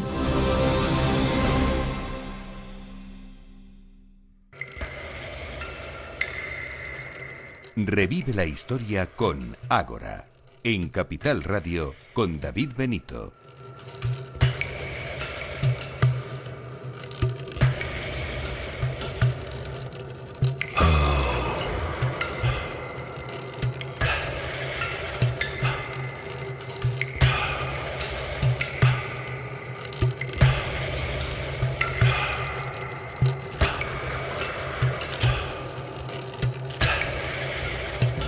La música de Daniel Núñez nos mete de lleno en la prehistoria. En este caso escuchamos el agua goteando en una cueva, pero podría ser perfectamente el interior de un tolos, un monumento, una, una de esos pasadizos de los monumentos eh, megalíticos de los que vamos a hablar a continuación. es que eh, está con nosotros José Ruiz Mata, él es em, escritor y crítico literario, ha escrito diversos libros, el último de ellos, Megalitismo, Dólmenes y Megalitos en el sur de la península ibérica, editado por Almuzara, donde em, tiene pues, eh, y expresa algunas ideas que probablemente pues no todo el mundo comparta, pero él tiene sus argumentos y ahora nos lo va a explicar. Eh, José Ruiz Mata, muchísimas gracias por estar con nosotros en, en Ágora. Eh, gracias a vosotros por, por acordarse de mí y, y, darme la posibilidad de explicar algunas cosas que se me haya podido olvidar en el libro. Bueno, megalitismo en el sur de España. Eh, antes de nada, porque ahora entraremos en, en, todo el asunto, pero ¿entre qué lapso temporal nos estamos moviendo? ¿Qué cronologías tienen em, estas culturas adscritas a la construcción de este tipo de monumentos? El, espacio temporal es muy amplio. El dolmen más antiguo que se conoce actualmente está en la provincia de Cádiz, en Villamartín en concreto, es el dolmen de Alberite, que es del 4800 antes de nuestra era, o sea que tiene la friolera de unos 6800 años. Y la cultura megalítica viene a durar más o menos hasta, hasta el año 1300 antes de nuestra era, o sea que estamos hablando de un, de un arco temporal amplísimo, ¿no? Entonces muchas veces hablar de un dolmen sin, sin dar su datación, pues a veces puede suponer decir, bueno, no tiene que ver uno de 4.000, de hace 6.800 años con uno de hace 3.000, por ejemplo, ¿no? Pero en fin, eh, eh, curiosamente dentro de esa cultura se mantienen eh, los conceptos bastante claros durante ese tiempo, ¿no? Bueno, siempre se ha dicho que era un fenómeno de la fachada atlántica, tanto de España como del Reino Unido en Europa, pero em, bueno, pues también, como vemos, hay megalitismo hacia el interior, como estamos viendo, ¿no? Sí, el megalitismo fundamentalmente eh, se desarrolla eh, como unos 200 kilómetros de la costa, de la costa atlántica. Existe en, en, en Francia eh, dos áreas que no están ahí, que, pero, pero porque se desarrollan a través de unos ríos bastante caudalosos y ríos navegables, como es el Ródano o, es el, eh, el Sena o el, o, el Loira. ¿no? Entonces estos ríos les sirvieron también a estos, a estos señores, a los megalíticos, para irse adentrando eh, hacia, hacia el interior de la tierra eh, el hecho es, por ejemplo, de que la en toda la parte interior de España pues no existen apenas megalitismo, bueno, no existe megalitismo, aparte de que haya surgido algunos, pero cosas muy concretas, ¿no? Bueno, hay determinadas características que aparecen en el libro citadas que, que se dan en el terreno donde hay megalitos, ¿no? Hay una serie de características comunes. Pero, exactamente, sí. existe una, una serie de características en todo el área eh, eh, atlántica, en donde, por ejemplo, eh, el patrón medida que se utiliza a la hora de, desarrollar estos monumentos, pues vemos que es el mismo patrón medida, que curiosamente coincide con el eje de la Tierra, o mejor dicho, con el eje del paralelo de la Tierra en el sitio donde se, se desarrolla este, este monumento. Entonces, los que están más al sur, el patrón medida es mayor y los que están más al norte, es el patrón medida es más pequeño, puesto que el paralelo va disminuyendo. Esto, claro, esto nos hace configurar varias cosas. Uno, de que no eran simplemente gente que levantaban piedras encima de otras, sino que tenían unas motivaciones, tenían una serie de, requisitos a la hora de desarrollar ese monumento. Y en segundo lugar, pues también nos da eh, decir que estaban en comunicación, o sea, porque si, si los patrones de medida y si otras características de estos monumentos se van desarrollando en, en zonas tan alejadas como el sur de la península ibérica y, o Inglaterra, por ejemplo, pues quiere decir que había una comunicación, puesto que iban a llegar a las mismas conclusiones si no estaban en, contacto. ¿no? ¿Y qué, qué, nos puede contar de, todas estas gentes? ¿no? ¿Cuál es, em, además, incluyéndolo en, esa hipótesis que ya planteaba en, su libro de Tartesos otra mirada? Vamos a ver, em, una cosa curiosa es que cada vez que, uno va a un centro de interpretación, eh, incluso fuera de España, ¿no? Eh, para ver cómo lo, lo ve algún megalito, ¿no? Entonces, en el centro, como yo digo, en el centro de, de interpretación, pues aparece casi siempre unos señores pescando o recolectando y que a su vez pues le dan por construir estos monumentos. Ese es la primer, el primer planteamiento que yo me hago, o sea, eh, para construir estos monumentos tan monstruosos. Hay que tener en cuenta que los más grandes están fundamentalmente en Andalucía, ¿no? Por ejemplo, el dolmen de Menga, que es, un dolmen quizá el mayor que existe en donde hay una piedra que pesa pues algo así como la friolera de 170 toneladas. Eso para que el oyente se haga una idea, un tráiler cargado viene a pesar unos 35.000 kilos. Pues estos son varios trailers cargados uno encima de otro, lo que estos señores transportaban. Entonces, para hacer, para transportar e, e, estas piedras, para luego mm, tener un concepto filosófico, que es lo que hemos estado descubriendo a la hora de, analizar estos monumentos, que hay unos conceptos filosóficos muy claros, a, la hora de, ver eh, que, ese trabajo tenía que tener una recompensa, sea religiosa, sea científica o sea de cualquier otro, o social, ¿no? todo esto nos lleva a, plantearnos de que no podrían ser simplemente una tribu más o menos desarrollada que decían, no, esto necesita un trabajo en equipo bastante grande. En primer lugar, se necesita tener eh, conciencia de, no sé, pues rozamiento de materiales, dureza de materiales, eh, necesitaban saber de energía, muchos cálculos, porque mm, si mm, se lleva una piedra, eh, vale, que llega uno a un centro de interpretación y ve a un montón de gente tirando en unas cuerdas. Bueno, oiga, pero esta piedra para, para desplazarse muchos kilómetros, pues hay que estudiar el terreno, hay que saber qué terreno va, va a vencer y, y cuál no, por dónde hay que coger y cómo hay que llegar al dolmen, de qué forma coger las curvas, cómo hay que llegar hasta ponerlo en el sitio exacto donde tiene que estar.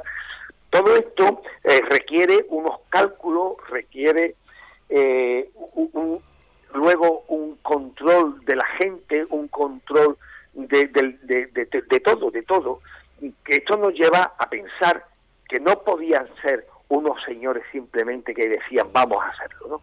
No, sino que detrás tiene que haber una, una organización y sobre todo, sobre todo, una buena alimentación.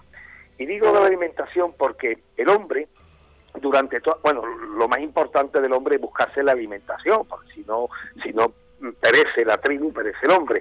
Entonces, si tú necesitas eh, mm, poner a una cantidad grande de, gente a, trabajar en un dolmen o en un monumento megalítico, o un tolo, por ejemplo, pues tú necesitas tener garantizado que van a comer. Claro, ¿esto qué, qué nos lleva? Pues nos lleva a pensar que ya tenían una agricultura y una ganadería bastante desarrollada, ¿no? para poder decir, bueno, si en la tribu ya tenemos suficiente comida, podemos dedicarnos a otras cosas. Si no, mm, la primera función sería eh, la alimentación.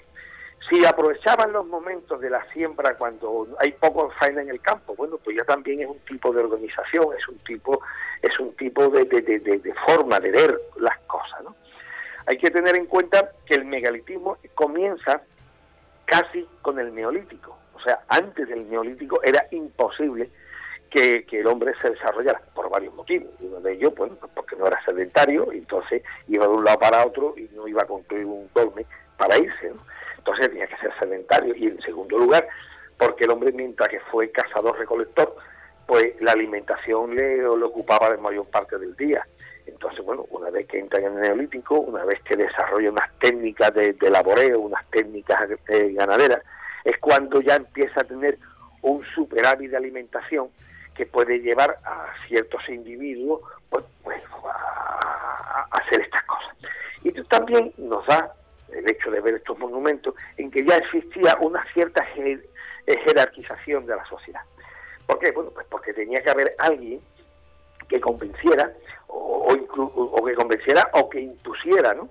eh, desarrollar estos trabajos y que convenciera además con unos motivos que, que, que, que amortizar el esfuerzo. Dice, bueno, esto lo vamos a hacer por estos motivos y que la tribu o bien se convence o bien, oiga, esto hay que hacerlo porque yo lo exijo. Entonces, dentro del megalitismo, vemos cómo, mm, dependiendo del dolmen, dependiendo de cuando el dolmen, porque no todos lo son, eh, es, es una tumba, pues vamos viendo cómo los más antiguos solían ser eh, enterramientos eh, casi todos iguales, ¿no? O sea, donde había una, una jerarquización de la, de la sociedad, pero muy poca, o sea, no había diferencia entre individuos. Y de ahí vamos pasando y vamos viendo en esa evolución, que es precioso, ¿no? Cómo vamos viendo de que poco a poco las tumbas ya se van diferenciando, ya las tumbas, y ya aparecen tumbas en donde hay, hay un, un, un rey o como se pueda llamar en esa época, en donde ya exige un enterramiento muy particular y un ajuar bastante diferente al resto del personal. Entonces toda esta jerarquización de la sociedad se puede ir viendo a la hora de ir estudiando los dólmenes o, otros monumentos megalíticos y, bueno, y, es muy bonito ver esa cómo la sociedad va cambiando, como unos señores se van eh, imponiendo sobre otros, y, bueno, y todo eso pues es, interesante de ver, de, de, analizar, que no es simplemente unas piedras. O sea, cuando uno puede llegar a un dolmen y ver unas piedras, pero a la hora de, de que las estudia y las analiza, pues te das cuenta de que puedes ver el desarrollo de la sociedad, puedes ver el desarrollo de las técnicas, el desarrollo que puede tener y fundamentalmente tú no puedes comunicar toda esta ciencia, todo este saber de una generación a otra.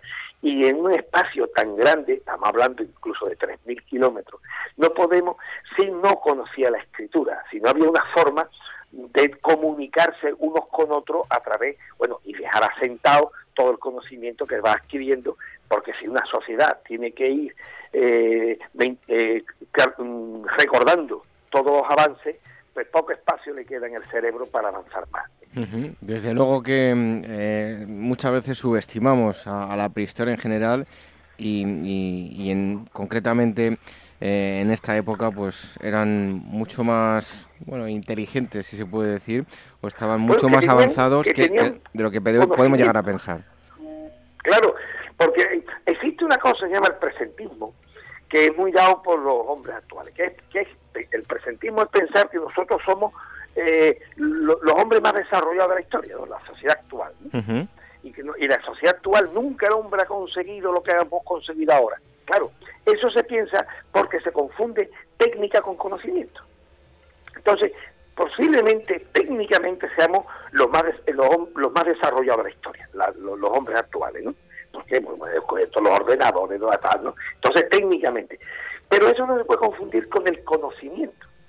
¿eh? Entonces, como conocimiento de la naturaleza, de la ciencia, de las cosas, el hombre nos podría sorprender, como te he dicho ahora mismo, nos podría sorprender el conocimiento que podían tener unos señores que supuestamente eran un salvaje. ¿no? Entonces, no tiene nada que ver. Eh, eso de pensar que el hombre prehistórico eh, era un ser que más o menos, como sale en las películas, con unas pieles, uh, uh, uh, y hablando así, no, mire usted, no. El hombre, el hombre, el Homo sapiens, lleva unos 40.000 años eh, sobre la Tierra, y yo creo que ya desde un principio, pues nos gustaba lo que nos gusta ahora a los hombres. Y, yo creo que si quisiéramos ver cómo vivía una tribu en la prehistoria, bueno, podemos ir a, la sierra a ver unos cabreros, a ver unos... y veríamos, bueno, pues que les gustan sus buenos ratos en el fuego, que posiblemente les gustara estar bien peinados, bien arreglados, mm, para gustar al resto de la sociedad. Mm, les, les gustaría, como nos gusta ahora, las abstracciones, ¿no? Y, el mirar y, y, sobre todo la curiosidad, ¿no? Mirar al cielo y, ver a ver qué es lo que es eso, qué, no es, los estudios. Yo creo que el hombre prehistórico mm, ya tenía todas esas capacidades que tiene actual el hombre actual. Lo que pasa es que el hombre solamente inventa lo que necesita. Si tú no necesitas algo, no lo inventas, porque eh, es la ley del, del mínimo esfuerzo. Entonces, cuando necesitamos algo, pues lo inventamos. Eh, eh, esa invención no tiene por qué coincidir con otra persona que ante los mismos mismas necesidades puede inventar otra cosa, ¿no? Entonces el hombre prehistórico tenía unas necesidades y a esas necesidades le daba una respuesta mm, apropiada. El, hecho de que luego se hayan olvidado, bueno, pues cuando esas necesidades no existían, pues se fueron olvidando, pero sin más problemas. Que se necesitan, se volverán a inventar. Entonces yo creo que el hombre prehistórico mm, no se diferenciaba en nada al hombre actual y a su necesidad de comprensión, de, interpretación, mm, de, una buena charla, de una buena reunión con los amigos y bueno, y de presumir, ¿no? Que al final a todos nos gusta y yo creo que con eso hemos nacido, ¿no? Oye, José, eh, usted mantiene en el, en el libro, considera que, en el sur de la península ibérica hay un importante pozo cultural de origen céltico, ¿verdad? Sí, sí. Bueno, yo eh, eh, parto de la idea y habrá gente que me lo discuta, que, que existe un pueblo muy anterior aquí, que, bueno, que, coge pues, parte de la fachada atlántica, yo creo que se origina en Andalucía. Bueno, y, creo que se, que, se que, que, creo, vamos, se basa mi teoría en que los monumentos más antiguos megalíticos y los más impresionantes, o sea, los más grandes, tenemos el de Llera, el mismo de Perite, el de Menga, tenemos los millares, eh, todos esos grandes monumentos se, son, se dan en Andalucía y no se dan más al norte. Y además, digo, son los más antiguos. Entonces, para mí hay un pueblo que surge desde aquí se va desplazando hacia el norte de Europa. Ese pueblo que en algunos momentos hay quien le llaman íberos, otros le llaman celtas, hay quien le, llaman los ligures, para mí es el mismo pueblo. ¿eh? Lo que pasa es que los años, los diferentes paisajes, las diferentes necesidades, pues van evolucionando y van, y luego cuando aparecen los romanos, que son los que eh, determinan qué pueblos son los que hay, pues ven una diferencia que yo creo que en origen no las tiene. Entonces, dentro de Andalucía, bueno, pues, pues tiene cosas, origen celta, pues, pues sí, sí, porque es que son los mismos, que luego se irán más al norte y se configurarán con otras características, ya digo, por, por, el paisaje, bueno, por el clima, la alimentación, pues irían cambiando. Pero para mí es el mismo pueblo, y por ser el mismo pueblo es por lo que se desarrolla el megalitismo en toda la fachada atlántica, puesto que no, eh, eh, bueno, por ejemplo, no se conocen guerras eh, en esa época, no hay ningún dolmen que se haya ido destrozado por, por, por, motivos bélicos. quiere decir que vivía en cierta armonía y vivía en cierta paz, que eran la misma gente y que, bueno, y se desarrollaban de una manera muy adecuada a, las circunstancias.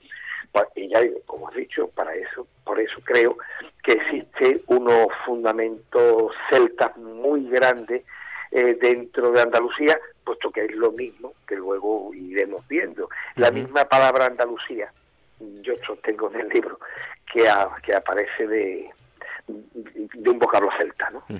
Usted eh, habla de civilización eh, megalítica, si bien es verdad que, que engloba, a, como nos estaba explicando ahora, a mucha más gente. Yo recuerdo que en la universidad nos decían, eh, no habléis de civilización megalítica, sino de fenómeno megalítico dentro de eh, diversas gentes, ¿no? ¿Usted cree que podemos hablar de civilización megalítica? Claro, eh, lo importante es saber qué se entiende por civilización, qué se entiende por cultura o qué se entiende, ¿no? Entonces, mm, yo entiendo por civilización es cuando una cultura se, se desarrolla en un amplio espacio de tiempo y físico, ¿no? Entonces, si cuando una cultura, que es una ¿qué es cultura? Pues también o es una forma de entender el mundo, el universo, ¿no? Es una forma de comprensión. Eh, requiere todo todo un tipo de, de, intereses eh, adicionales. Por ejemplo, el arte es posterior, ¿no? Eh, el arte que se desarrolla es gracias a esa cultura, ¿no? Bueno, pues cuando esa cultura se extiende tanto en el tiempo como en el espacio, yo creo que ya es cuando se puede hablar de civilización. Y entonces la cultura megalítica, aparte de tener unos conceptos muy, que como he dicho antes, muy concretos y unos conceptos eh, muy, muy particulares, se va extendiendo por toda la fachada atlántica, yo digo, como unos 3.000 kilómetros de, distancia y durante unos 3.000 años. Hombre, yo creo que es más que un fenómeno, eso es una civilización. Un fenómeno es algo es como su nombre indica, que, que surge y desaparece, ¿no? Y esto no surge y desaparece, eso se establece durante una friolera de años, ¿no? Y además, y en aquella época, durante, en, un espacio inmenso. Entonces, eh, creo que podemos hablar perfectamente de una civilización, posiblemente la primera civilización que une a todos los europeos. ¿no? Entonces, pues tenemos un ancestro ahí grande, ¿no? Para, para, sentirnos además orgullosos, puesto que consiguen unos hitos impresionantes. Hay que tener en cuenta, por ejemplo, que, que, el, el, Anta Grande de de en, cerca de Évora, eh, eh, tiene unos ortostatos, los ortostatos son las, piedras de los lados, ¿no? de los laterales, ¿no? que tienen 8 metros de altura. O sea, 8 metros de altura, por si hay alguien que no se identifica, podemos hablar casi de tres plantas de un edificio. Son, son piedras que cubren como tres plantas de un edificio. Eh, para tú desarrollar esa técnica, tú necesitas tener unos conocimientos muy grandes. O, por ejemplo, en Bretaña hay un menir, que es el menir brisé, ¿eh? se llama brisé, que significa roto en francés, eh, porque se rompió, pero no se rompió el panel, se rompió con, eh, posteriormente, o sea, no se sabe si por un terremoto o por un rayo. Bueno, ese menir tenía 24 metros de altura. O sea, eso en piedra creo que pesaba unos 250 toneladas. O sea, eso de decir, bueno, eso se deja un boquete en el suelo, se empuja, se levanta. No, mire, mm, vamos a darle un poquito más seriedad y, una piedra que tiene veintitantos metros de altura, bueno, que eso no sé, un edificio de nueve plantas o algo así, es, una burrada, ¿no? eso se necesita algo más que voluntad, ¿no?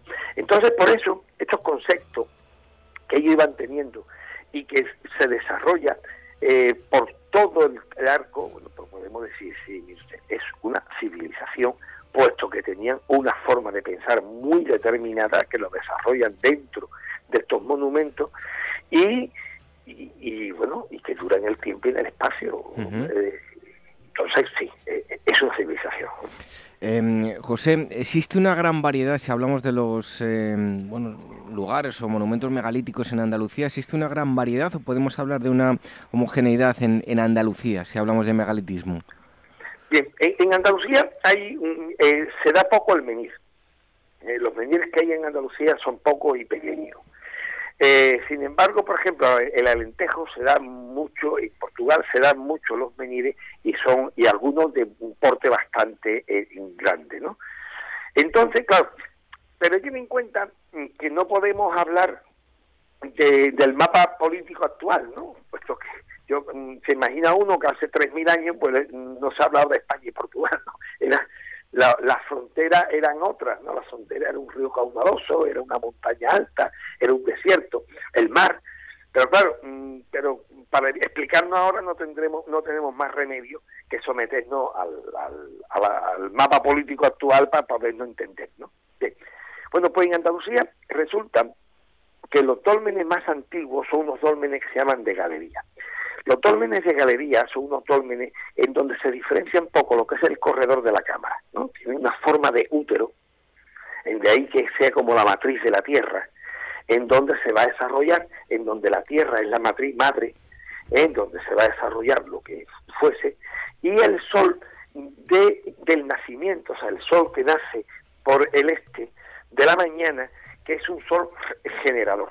¿Eh? Entonces, ese sol generador solía entrar por, por la entrada del dolme y generar el interior de ese útero femenino que es la tierra. Entonces, si, se, si estaba como, como tumba, bueno, pues regeneraba ese muerto que habían puesto dentro. Pero si el dolme era como un templo, una especie de templo, bueno, pues lo que estaba era regenerando a las personas que estaban dentro de ese templo. Bueno, pues entonces ese concepto que, lógicamente es una teoría, porque no, como se supone, no hemos conseguido hablar con estos señores. Entonces, eh, eh, pues entonces, ¿qué pasa? Que hay un este concepto que surge en Andalucía, ya digo, fundamentalmente en estos dólmenes grandes, que son dólmenes de galería. En la parte de, de, Almería se desarrolla otro tipo de dolmen, que, que es que ya no, que, que se le distingue que son el tolo ¿eh? El tolo, la diferencia que hay con el dolmen es que el dolmen en la cámara, la piedra de cubierta es plana, como el dolmen de Menga, que mucha gente lo habrá visto, ¿no? Sin embargo, en el tolo, en la cámara, ahí existe una falsa cúpula. La falsa cúpula se construye a través de una de alineamientos de piedra y la y la de, y la inmediatamente superior avanza un poquito hacia adentro va avanzando hacia adentro con lo cual creas una cúpula pero que es falsa puesto que se, se hace a través de, de aproximar hileras de piedra ¿no? lo más antiguo estos estos tolos más antiguos que en, en, en plural es toloi porque viene del griego eh, estos toloi eh, aparecen mm, los más antiguos en los millares, ¿eh? en la cultura de los millares. Y de ahí se va desarrollando, bueno, y llega hasta Irlanda. ¿Eh? los toloi se desarrollan mucho. Y, y, los, y los tólmenes parece ser, hasta ahora mismo los más antiguos, se desarrollan en el centro de Andalucía y se van desarrollando hacia el, hacia el oeste, llega hasta más o menos eh, lo que sería Granada, en concreto el pueblo que parece ser que tiene más dólmenes por metro cuadrado del mundo, que, que es. Eh, pues, pues llega hasta Gorafe, en Gorafe es, inmenso la cantidad de, de dólmenes que hay allí. ¿no? Llega hasta allí, bueno, y luego por el norte pues se va desarrollando bastante por toda la fachada atlántica. Y luego con respecto a, a los menires, es cuando hay un menir suelto, bueno, pues un menir. Sin embargo, un conjunto de menires pues forma lo que se llama un cromble. En Andalucía, que yo sepa, solamente existe un cromble que es en Posadas de la en Pasadas de la que está en Rosal de la Frontera, muy cerca ya de la frontera con, con Portugal. Entonces, en la zona del, del Alentejo sí hay bastantes eh, Cromlech. Lo que pasa, el más, el más famoso es el de Inglaterra, ¿no? el Stonehenge, que es el más famoso. Pero será, por toda la fachada atlántica, serán muchísimos Cromlech. Y ya digo, sin embargo, en Andalucía, sobre todo en la parte occidental, no suelen darse este tipo de monumentos. Alguna explicación tendrá. Bueno, pues todos aquellos que quieran obtener más información lo van a encontrar en eh, Megalitismo, Dólmenes y Megalitos en el sur de la península ibérica. El autor ha estado con nosotros, José Ruiz Mota, y está editado el libro por eh, Almuzara. José Ruiz, muchísimas gracias por haber estado aquí en, en Agora Historia. Un fuerte abrazo. Gracias a vosotros por, eh, tener la posibilidad de explicarme y, hasta siempre, ¿no? Cuando queráis, aquí me tenéis.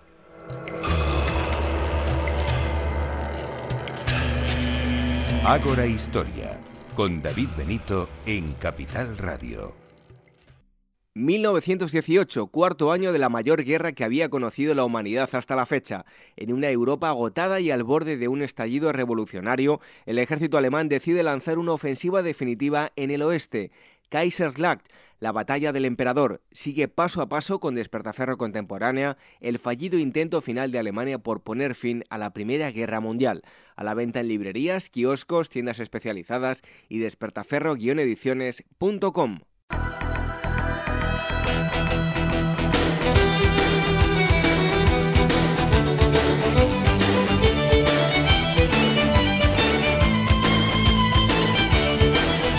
Como cada semana, antes de concluir, es el momento de las efemérides históricas, acontecimientos importantes a lo largo de mm, nuestra historia, pero durante toda esta semana. Y comenzamos con un día como hoy, que es 31 de marzo, pero del año 627. En los alrededores de Medina, en Arabia, Arabia Saudita, comienza la llamada Batalla de la Zanja o de la Trinchera entre el profeta del Islam, Mahoma, que había sido eh, desterrado a Medina y una coalición que había forzado su exilio en el año 622 de la Meca.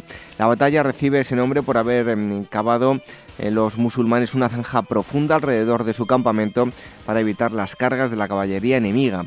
Dos semanas más tarde, tras deshacerse la coalición, Mahoma logrará la victoria y cerca de 900 perdedores serán decapitados y arrejados a una fosa. Y también un 31 de marzo, pero del año 1909, en el astillero mm, Harland Wolf en Belfast, en el Reino Unido, se comienza a construir el que será mítico y gran transatlántico RMS Titanic. Dos años más tarde, El 31 de mayo del eh, año 1911, el astillero se llenará de gente para admirar la botadura del ciclópeo y lujoso buco. Em, anclado en el puerto se terminarán los trabajos. El viaje inaugural tendrá lugar el 10 de abril del año 1912.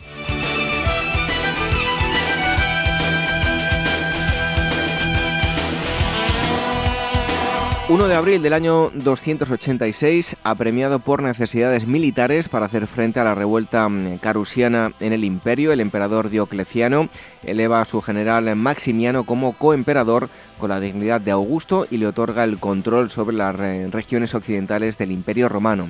Y en 1950 muere en Barrington el médico y cirujano americano Charles Richard Drew, pionero en el desarrollo de los bancos de sangre. Demostró que el plasma es más duradero que la sangre entera y construyó, contribuyó a crear bancos de sangre para los aliados en Europa durante la Segunda Guerra Mundial. Fue muy crítico con las decisiones oficiales de separar la sangre de los blancos y negros en los bancos de sangre.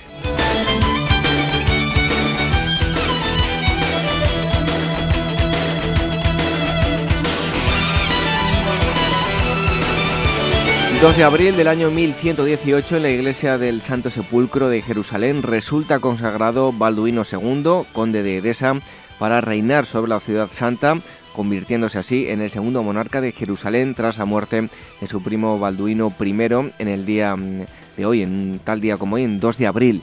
Reinará hasta que muera en el año 1131. Melisenda, heredera por ley del reino, le sucederá con eh, Fulco como su consorte. Y en el año 1982, el régimen militar argentino acuciado por graves problemas y para restablecer el control de la situación interna decide invadir el archipiélago de las Malvinas, habitado por poco más de 2.000 personas, todas ellas súbditas británicas, y reclamar su soberanía.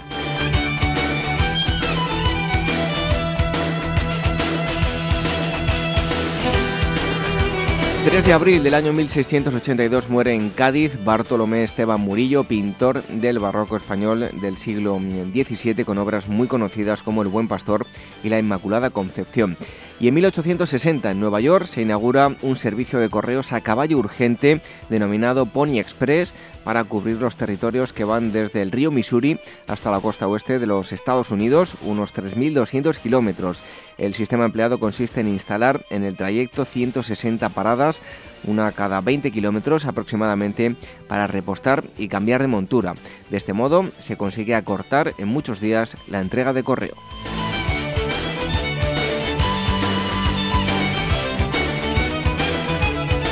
4 de abril del año 1081, en este domingo de Pascua de, de Resurrección, Alejo I mm, Comneno es eh, coronado emperador de Bizancio por el patriarca de Constantinopla. Su reinado de casi 37 años estará salpicado de problemas, aunque rechazará a los eh, invasores normandos y turcos. Y también un 4 de abril de 1933, el dirigible norteamericano eh, Ancron, de 240 metros de largo y orgullo de la Armada, cae al mar durante una fuerte tormenta ante las costas de New Jersey, matando a 73 de los 77 miembros de la tripulación.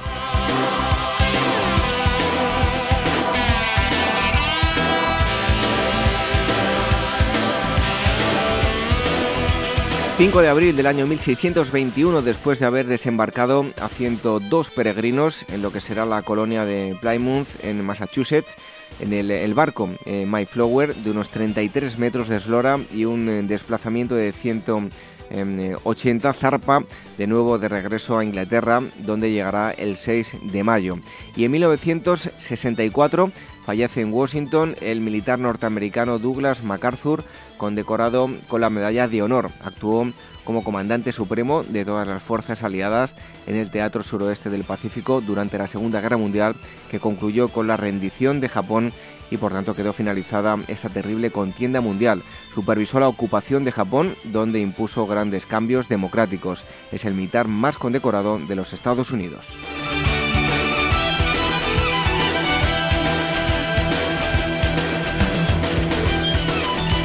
Y terminamos con el 6 de abril del año 402, el rey visigodo Alarico I, que en su conquista de la península itálica, tras saquear el eh, Veneto y el eh, Valle del Po, se dirige hacia la región de Milán, sufre un revés al ser asaltado su campamento y resultar secuestrada su esposa e hijos por parte de las tropas del general romano Estilicón.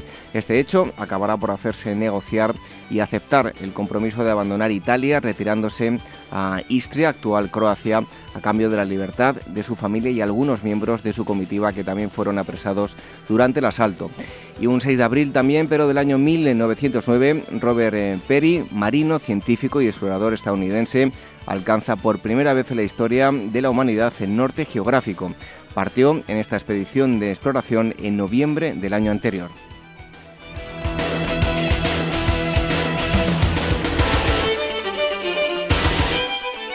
Terminamos las efemérides históricas, acontecimientos importantes, eh, tal día como hoy, 31 de marzo, y terminamos con el 6 de abril. Enseguida, la despedida.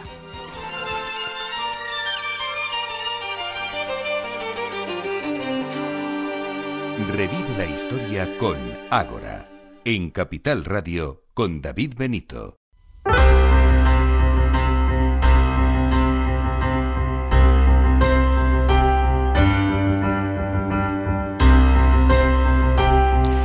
Terminamos por hoy en este programa 233. Em, hemos hablado en primer lugar del antiguo Egipto, conociendo cómo era el día a día, la vida cotidiana. Nos ha visitado la historiadora Clara Ramos.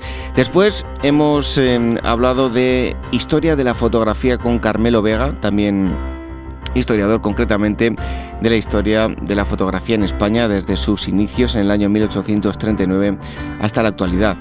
Y eh, el tercer gran tema nos ha transportado hasta la prehistoria. José Ruiz Mata nos ha acercado una revolucionaria teoría sobre el megalitismo en el sur de España.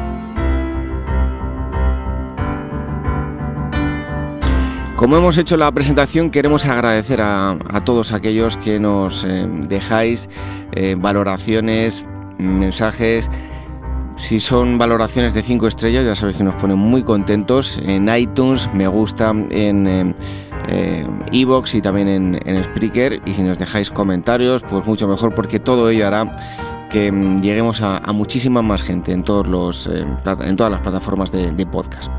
También em, eh, nos podéis escuchar, además de mm, a través de los podcasts, eh, por medio de Radio Sapiens. Cada domingo emite nuestro programa radiosapiens.es. Y las redes sociales, por si nos queréis comentar algo, el Twitter es arroba agorahistoria también en Facebook, facebook.com barra agorahistoria programa y telegram.me barra agorahistoria radio.